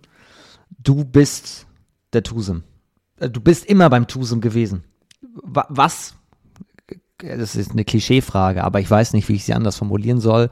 Und du weißt, was ich meine. Was ist der Tusum? Was macht den Tusum aus? Keiner kann das, glaube ich, so gut beschreiben wie du. Also ich glaube, dass der Tusum extrem familiär ist. Ja? Also wir haben hier eine sehr, sehr enge Verzahnung zwischen der ersten und zweiten Mannschaft, zwischen ähm, der Geschäftsstelle und ähm, der ersten und zweiten Mannschaft. Und ähm, vielleicht mal beispielhaft zu nennen. Also vor jedem Auswärtsspiel, also ähm, treffen wir uns jetzt zum Mittagessen, ähm, zum Beispiel oben an der Sporthalle Margaretenhöhe. Und da treffen wir uns dann bei dem, bei unserem Hallenwart und seiner Frau zum Essen und ähm, fahren dann danach los zum Auswärtsspiel. Auf jeden Fall die Spiele, die wir mit, dem, mit den kleinen Bussen organisieren können. So, und dann für die Rückfahrt schmiert uns äh, die Sandra, äh, die, die Frau vom Holger, vom Hallenwart der Halle oben, ähm, Brote. Ja, also es ist einfach, jeder macht so, macht so mit im Verein und das ist einfach, finde ich, total ja, schön zu sehen, dass wir hier so eine, so eine Gemeinschaft haben und äh, darüber hinaus auch ein extrem starkes Ehrenamt ob das Eltern sind in den Jugendmannschaften, die sich dann am, am Wochenende bei unseren Spielen äh, hinstellen und, und, Ordner machen oder ähm, Getränke verkaufen. Ne? Ähm, das ist wirklich, äh, finde ich, finde ich extrem bemerkenswert und, ähm, und toll. Ja, also ich bin da, ich bin ein großer Fan von und ähm, wenn man das manchmal so einfach so ein bisschen betrachtet, weil man es natürlich auch häufig übersieht, ne, muss man ja auch sagen. Also ähm, man nimmt das ja auch manchmal als ähm, selbstverständlich an. Ne, aber das ist dieses, die, diese, ähm, diese Verbindung zum Verein und auch diese, diese Verpflichtung des Ehrenamtes, gerade in so einem, in so einem Sportverein, ist, finde ich, unfassbar. Und das muss man wertschätzen, egal in welchem Verein. Muss man wertschätzen und bei uns ist das, wie gesagt, ganz stark. Du hast ja gefragt, was den Tusam ausmacht. Das ist einmal diese starke Verbundenheit, dieses äh, von, von Ehrenamtlichen, aber auch von äh, im, im Verein, sage ich jetzt mal, zwischen den Mannschaften, äh, zwischen den einzelnen äh, Komponenten. Und ähm, vielleicht noch ein anderer Punkt ist, dass die Menschen, die ähm, Menschen hier im Ruhrgebiet harte Arbeit und Einsatzbereitschaft wertschätzen. Ne? Also solange wir uns auf der Platte irgendwie zerreißen, so stehen die am Ende alle und, und klatschen uns zu und sagen super. So. Da können wir aber auch mit 10 Toren verlieren, das ist total egal. So, aber wenn wir nicht alles reinhauen, ne, dann merkst du natürlich auch die Reaktion. Ne? Und das kann natürlich auch vorkommen, das, das müssen wir natürlich maximal reduzieren, aber es gibt natürlich auch Spiele, wo es einfach nichts läuft und dann ähm, kriegst du auch da die Quittung, ne? das ist ja auch klar. Aber wir haben hier das Glück, dass wir ein extrem herzliches Umfeld haben, extrem herzliche und ähm, unterstützende Fangemeinschaft und ähm, das macht, glaube ich, auch diesen, diesen Verein so stark und, und, und zeichnet diesen aus.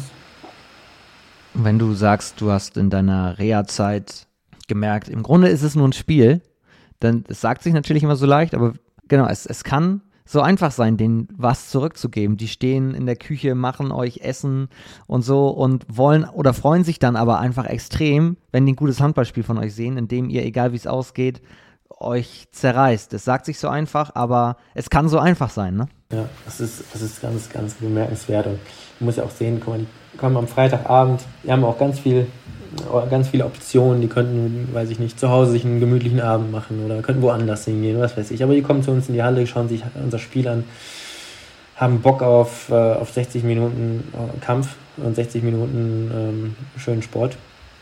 Und ähm, ja, und bringen sich dann sogar auch natürlich dann zum großen Teil sogar noch ein in der, in der, in der Gemeinschaft, im Verein. Das ist schon, ähm, das ist schon toll, ja, wie gesagt.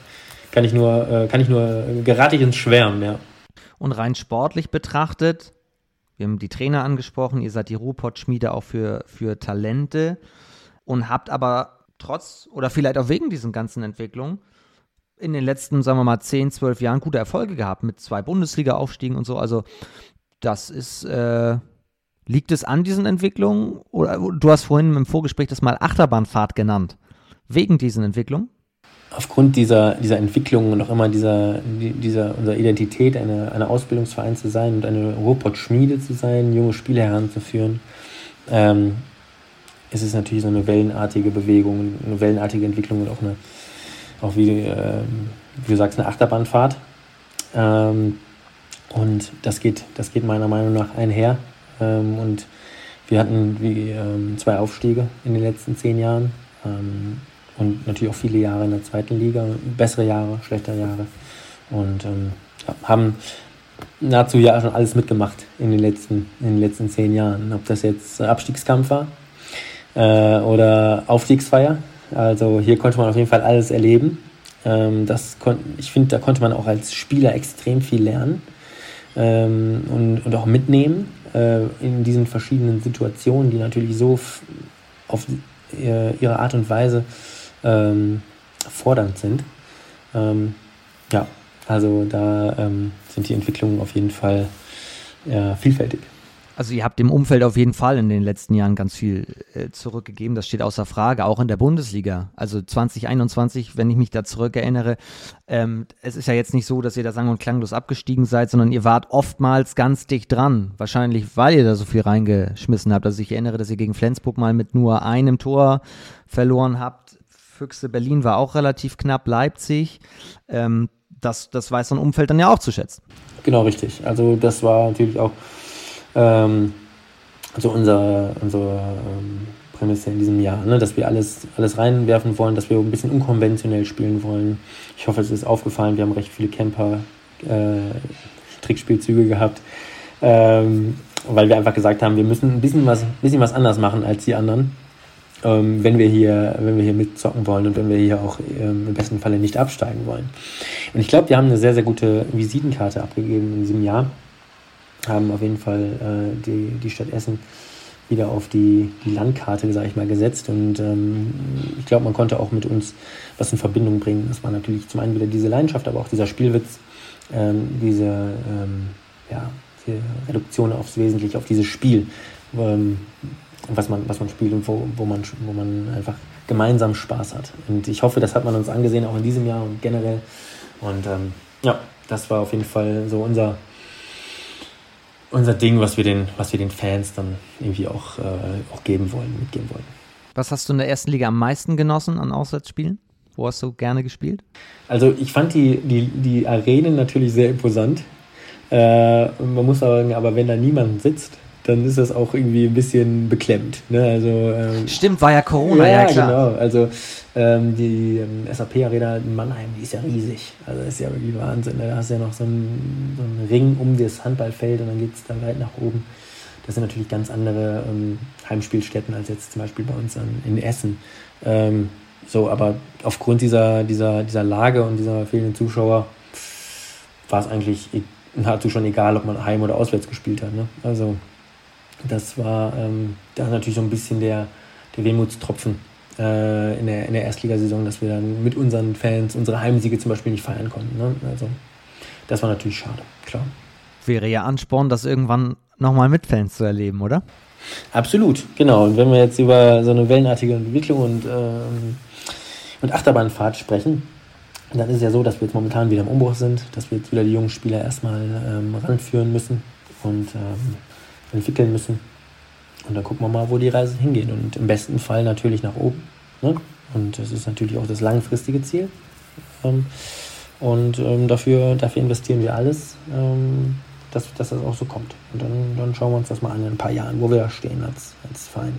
Bei der angesprochenen Vertragsverlängerung 2021 wurde bis Sommer 23 verlängert. Was passiert darüber hinaus? Das ist eine gute Frage ich sag mal so, ähm, ich lasse alles auf mich zukommen. Also wenn ich ab ne im nächsten Sommer weiterhin noch Handball spiele, dann wird das, dann wird das hier beim TUSAM sein. Also ich werde den Verein jetzt nicht verlassen. Das ist jetzt nicht mein Plan, ganz und gar nicht. Ja, muss man gucken. Also ich hatte ja vorhin schon mal angemerkt, dass ich auch immer offen für andere Dinge bin und mich für viele andere Dinge begeistern kann. Und jetzt denke ich mal, dass man sich dann irgendwann zur Halbserie mal hinsetzt und dann auseinandersetzt und ähm, austauscht wie es weitergeht ab nächsten Sommer. Und wenn ich fit bleibe, gesund muss man auch sagen, äh, mit, dem, mit der Verletzungshistorie jetzt, dann, dann würde ich noch weiterspielen. Und wenn ich sage, okay, ich habe ich hab Lust, irgendwas anderes zu machen, mein, meine Zeit und mein, äh, meine Leidenschaft woanders einzubringen, dann würde ich das auch machen. Also ich habe da jetzt noch kein, keine klare, klare Richtung, aber ähm, ja, nach wie vor macht mir das Spiel sehr viel Spaß. Und ähm, gucken wir mal, wo die Reise hingeht. 2021 hast du auch gesagt, es machte ja nur Sinn, hier zu bleiben, weil es mein Verein, ich war immer hier und vor allem habe ich jetzt auch eben äh, eine Family. Aber wenn ich mal ein paar Jahre zurückgehe, ähm, das ist etwas Besonderes, auch im Handball mittlerweile, diese Loyalität, dieses immer für einen Verein spielen.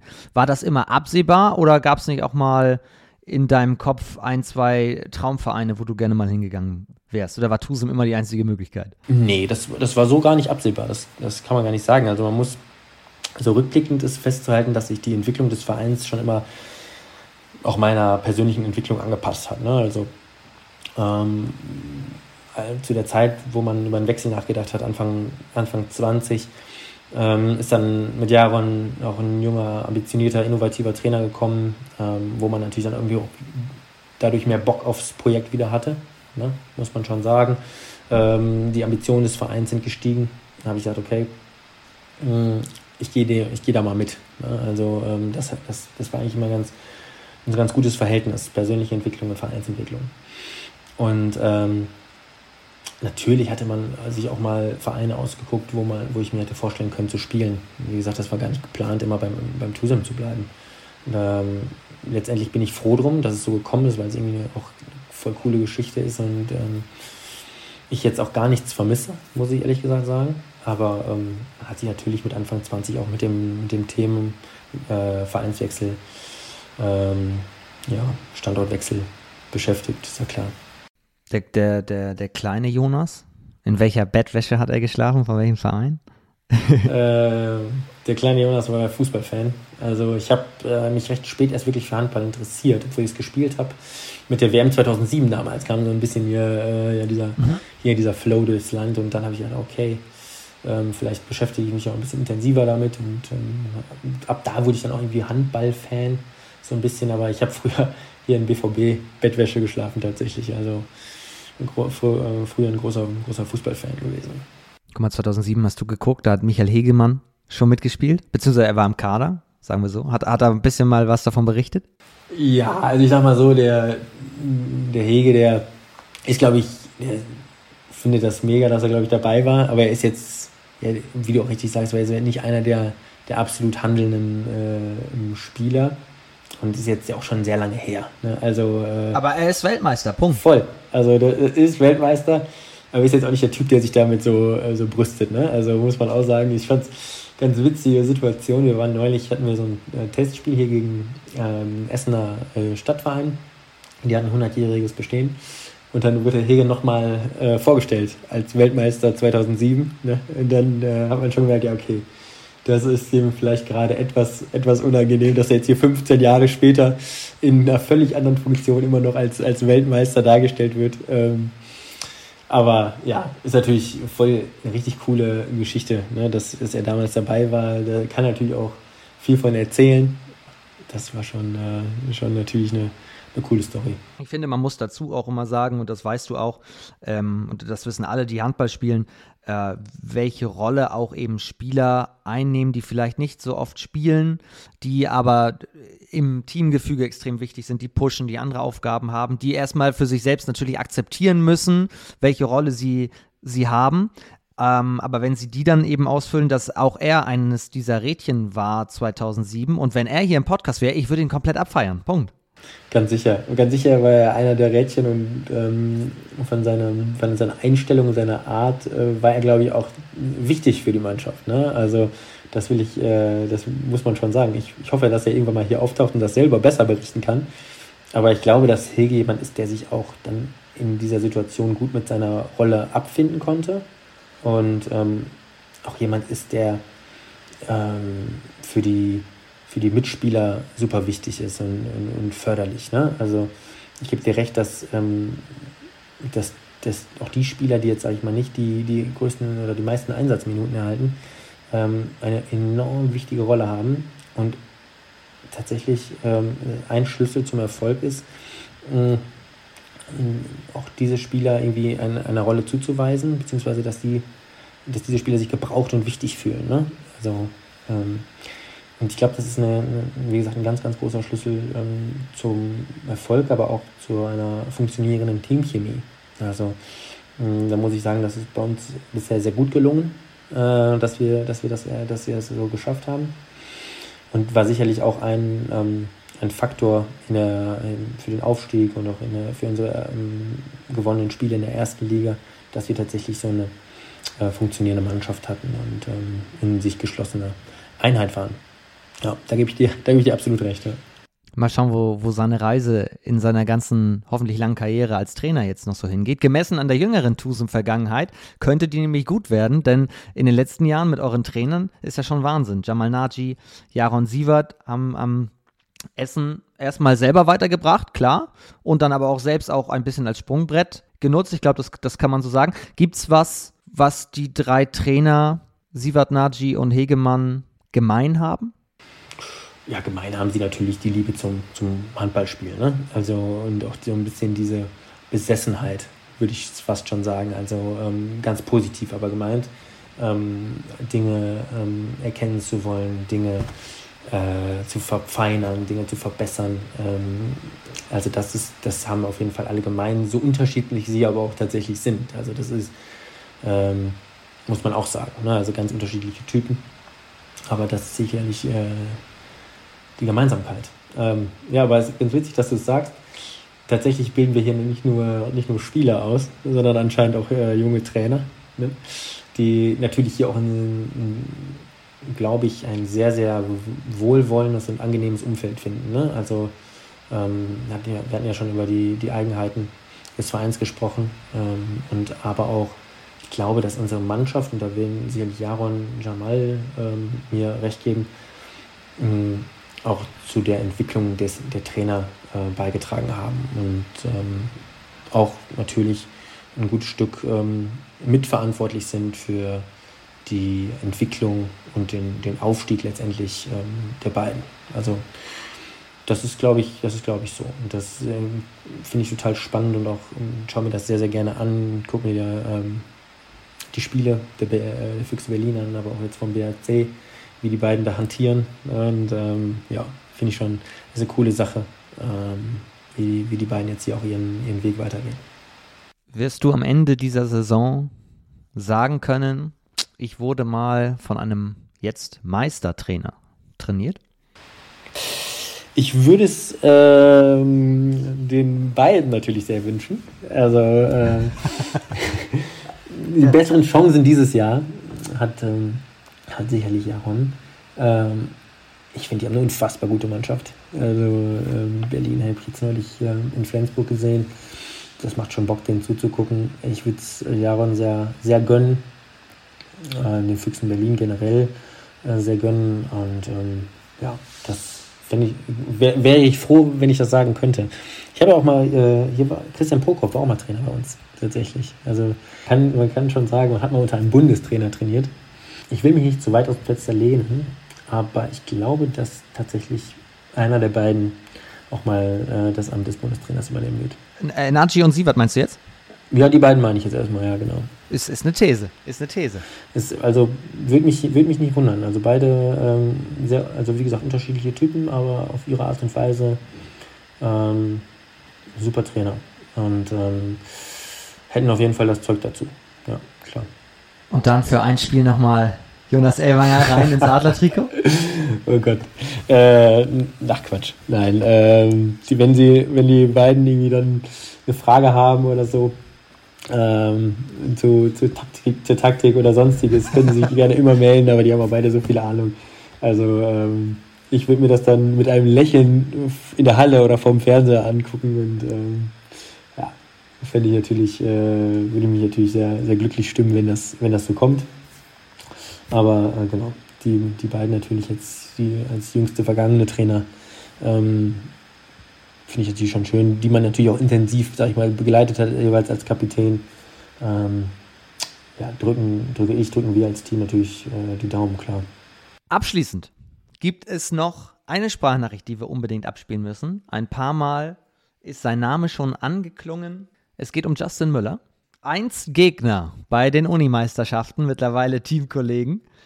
Und ich habe mir sagen lassen, dass ihr auch relativ eng seid, oder? Ja, absolut. Justin ist einer meiner besten Kumpels. Äh, hat sich natürlich auch über den Handball entwickelt. Ne? Ähm, seit 2017 äh, ist er ja hier. Und ähm, ja, ist schon eine, schon eine gute Freundschaft, ja. Und hier kommt er jetzt, Justin Müller, über dich. Moment, ich muss hier kurz gucken. Da. Moin, moin, ihr zwei. Äh, Justin hier. Grüße gehen raus aus dem Ruhrgebiet. Johnny, du alte Legende.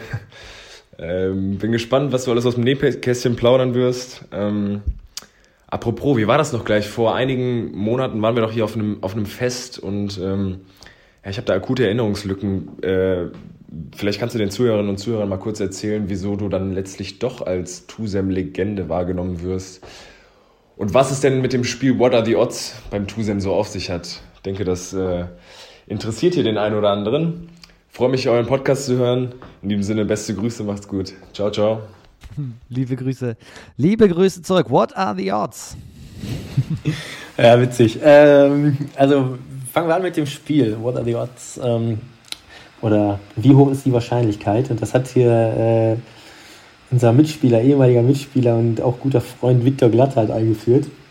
Und es ähm, ist letztendlich so, dass wenn man, äh, ja, man challenged seinen, seinen, seinen Konkurrenten, seinen Mitspieler mit einer, mit einer Handlung. Beispielhaft äh, habe ich den Justin vor zwei Wochen ähm, gefragt, wie hoch ist denn die Wahrscheinlichkeit, dass du eine Woche in deinen eigenen Trikots zum Training kommst? Ja, also der musste dann, der Verlierer musste letztendlich eine Woche lang das, die eigenen vergangenen Trikots anziehen, was natürlich irgendwie ein bisschen, schon ein bisschen unangenehm ist. Also ein bisschen wie, wie, wie, wie eine Wette. Genau, es ist, es ist letztendlich so eine Wette und dann ähm, sagt der, der, der Herausgeforderte mit dann eine Zahl. Ne? Um, je geringer die Zahl ist, desto höher ist natürlich die Wahrscheinlichkeit, dass die am Ende getroffen wird. Weil es läuft dann so, und dann sagt der Justin beispielsweise 5. Die Wahrscheinlichkeit liegt bei 5 und dann wird runtergezählt 3, 2, 1 und dann sagen beide gleichzeitig eine Zahl. Und wenn die Zahl identisch ist, also wenn wir beide dann zum Beispiel die 4 nennen, dann muss er dieser Wette nachkommen. Und wenn das äh, durch ist, dann geht das Gleiche. Also wenn man nicht die gleiche Zahl trifft, muss der Herausforderer das natürlich sich dem auch stellen. Und dann kann es natürlich auch sein, dass du als Herausforderer auch deine eigene, dein eigenes Wettangebot dann, dann ausbaden musst. Und da sind schon sehr, sehr witzige äh, habe ich schon sehr, sehr witzige Szenen hier abgespielt, das muss ich schon sagen. Ja. Wer ist am Ende in seinen eigenen Trikots ins Training gekommen? Äh, der Justin ist jetzt eine Woche lang im, mit Justin Müller-Trikots äh, durch, durch unsere Trainingshalle gelaufen. Ja. Das ist ganz witzig. Also ich erinnere mich da wirklich an, an, gute, an gute Szenen. Ähm, lieber Viktor, du vielleicht auch äh, in der Kabine von, von den Rimper Wölfen, als der Abfluss nicht ganz dicht war und du dich da 30 Sekunden auf den Abfluss legen musstest und äh, tief einatmen musstest. Also solche, solche Sachen machen wir natürlich auch. Was ist das denn für eine Geschichte? ja, irgendwie so also Abflussgestank war dann halt, ne? Und das hatten Justin und Victor damals gespielt und dann hat der ähm, äh, äh, Victor verloren und musste sich dann halt wirklich äh, auf, diesen Ab auf diese Abflussrinne, sag ich mal, legen und dann, dann 30 Sekunden 30 Sekunden da einatmen. Und ich kam ganz unverhohlen kam ich in die Kabine und, und er lag dann da halt äh, auf dem Boden. Ich dachte, was ist denn hier los? Und Justin stand daneben und hat sich gar nicht mehr einbekommen. Also es war natürlich nach dem Spiel klar, aber äh, das ist natürlich äh, eine ganz, ganz witzige Anekdote. Für, nein, da kommt es auf jeden Fall zu sehr, sehr verrückten und ähm, einfach sehr, sehr lustigen ähm, Situationen. Ja. Hoffen, wir, hoffen wir, dass der, der Abfluss in Würzburg mittlerweile im Wolfsrevier gestopft ist. Ja, die, wir waren ja dieses Jahr schon da. Da haben wir natürlich vorher schon geflaxt. So, oh, ähm, hoffentlich haben wir dieses Jahr, dieses Jahr ein bisschen mehr Glück. Und es ist ein bisschen angenehmer in der Kabine. Aber äh, war der Fall, haben sie behoben. Ja, Stark. Den, ja. Jetzt überlege ich gerade, was hat er noch gesagt? Ja, der wollte noch anspielen auf die, auf die äh, Situation bei, beim Fest hier in Essen. Ja, richtig, das Fest. Was war das für ein Fest? Also es war ist letztendlich so eine Gourmetmeile, wo man einfach hingehen kann und ein bisschen was essen kann und äh, mehr zusammensitzen kann. Und da waren wir äh, mit auch einem, einem unserer besten Kumpels, Carsten Ritter, äh, auch, äh, auch lange hier in Essen gespielt und ähm, ja, waren wir bei, bei diesem Fest und dann kam ein, ein junger Mann, ich würde sagen ein Jugendlicher, äh, kam zu uns an den Tisch und äh, mit so einer Tüte und dann sagte er nur, sind Sie nicht Justin Müller? Und ähm, Justin so, mm, ja. Und dann hatte der, der junge Herr ein Trikot rausgezogen und das hatte er wohl ähm, oder wie er erklärt hatte, seine Mutter hatte das ersteigert. Und dann sagt er, ähm, sagt er nur, oder fragte er Justin, ob er das unter, unterschreiben könnte. Und dann sagte Justin, ja klar, ne, mache ich gerne. Und dann sagt er nur, aber hier, die beiden, das sind auch, das sind auch noch Tusem-Legenden, hat gesagt. Und hat dabei auf Carsten und mich gezeigt. Äh, die wir natürlich schon deutlich länger im Verein waren. Und ähm, dann guckt der ähm, junge Herr so und guckt Carsten so an. Der, muss man sagen, ja seit drei Jahren nicht mehr bei uns ist, ne? Und sagt so, ah, dich kenne ich irgendwie, du kommst mir bekannt vor. Und dann guckt er so zu mir, aber du, nee. dann sage ich so, ja, okay, alles gut. Ja, dann, äh, damit, damit zieht der Justin mich natürlich sehr, sehr gerne auf, ähm, dass er da als Tusam-Legende erkannt wurde. Und ähm, wir, oder ich natürlich, ich natürlich nicht, aber äh, finde ich völlig in Ordnung, wenn das, wenn das so ist. Warum, warum nehmen wir eigentlich Podcast gerade auf? Warum ist ja, ist die Frage, du hast, den, du hast den falschen Mann hier. die Tusem-Legende Justin Müller. Müssen wir hier, müssen wir hier vor das Mikro. Vielleicht, vielleicht könnten wir, konnten wir ja mit diesem Podcast jetzt ein bisschen Aufklärungsarbeit äh, leisten und es ist auch dort bei dem jungen Mann angekommen. Vielleicht, ja genau. Also ich bin da gar nicht böse drum. Ich finde das, find das doch super. Ich bedanke mich auf jeden Fall bei der Tusem-Legende und beim deutschen Meister im Uni-Handball. Es war, mir, es war mir eine große Freude, dass du heute hier am Start warst. Ja, hat mir auch sehr viel Spaß gemacht. Haben jetzt echt lange geschnackt, viel gequatscht. Ähm, ich hoffe, dass die, dass die Folge Spaß macht. Und dann, ähm, ja, wünsche ich dir was. Mir hat, sie, mir hat sie großen Spaß gemacht. Ich hoffe, euch zu Hause auch beim, beim Zuhören. Wenn ja, dann lasst doch gerne eine Bewertung mal da auf Spotify, bei Apple. Da kann man ja immer ein paar Sternchen vergeben. Wenn ihr sie nicht so gut fandet, dann lasst es sein mit der Bewertung einfach. äh, mir hat es auf jeden Fall großen Spaß gemacht. Dir, warte kurz. Siehst du? Stimmt. Dir auf jeden Fall alles Gute, bleib gesund, alles Gute für deine große Familie und natürlich auch für den Handball in Essen in den nächsten Spielen, die wir schon angesprochen haben. Kann ich, äh, du hattest das letzte Mal noch äh, gefragt, ob man mal jemanden vorschlagen kann hier für einen, für einen Podcast. Völlig richtig, völlig richtig. Tipps sind immer gerne genommen, ja, ja, klar. Also, um dein Sammelsurium an Experten zu komplettieren, ne? äh, in, dem, in dieser wöchentlichen Ausgabe. Mhm. Ähm, nimm mal Carsten Ritter, wirklich. Also der weiß alles.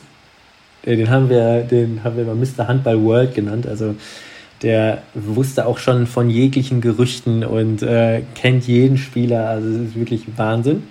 Den brauchst du auf jeden Fall einmal. Und dann, ähm, wenn man ein bisschen über die ähm, Vereinsgrenze hinausschaut, ähm, weil wir haben natürlich auch viele gute Jungs, mit denen du quatschen kannst, ob das jetzt Justin ist oder, oder Dennis, Malte Seidel, Lukas Dietrich, Eloy Morante äh, und wie sie nicht alle heißen. Ähm, lade doch gerne Viktor Glatthardt mal ein. Also vor jetzt Coburg, letzte Saison noch bei uns. Super Typ, mit dem wirst du ja auch viel Spaß haben. Und ähm, ja, das ist so meine Empfehlung. Ist auf jeden Fall, ist auf jeden Fall notiert. Also Coburg ist tatsächlich in zwei Wochen hier schon zu Gast, auch mit einer Legende. Mehr sage ich noch nicht, aber es wird groß. Aber Viktor Glatthardt steht ab sofort auch auf unserer Liste. Ja, bitte. Ich danke dir sehr. Jetzt sind wir wirklich am Ende unserer Folge. Es hat mir großen Spaß gemacht. Jonas Ellwanger, vielen Dank. Sehr, sehr gerne, Vom. Hat mir auch riesen Spaß gemacht. Danke. Das war das zweite HBL-Update für diese Woche. Nächste Woche gibt es wieder eine etwas kürzere Update-Folge mit einem Experten. Würde mich freuen, wenn ihr dann wieder am Start seid. Bis dahin habt eine schöne Woche, ganz viel Spaß am Wochenende in den Hallen, wo auch immer ihr spielt oder zuschaut. Bis nächste Woche, liebe Grüße und tschüss.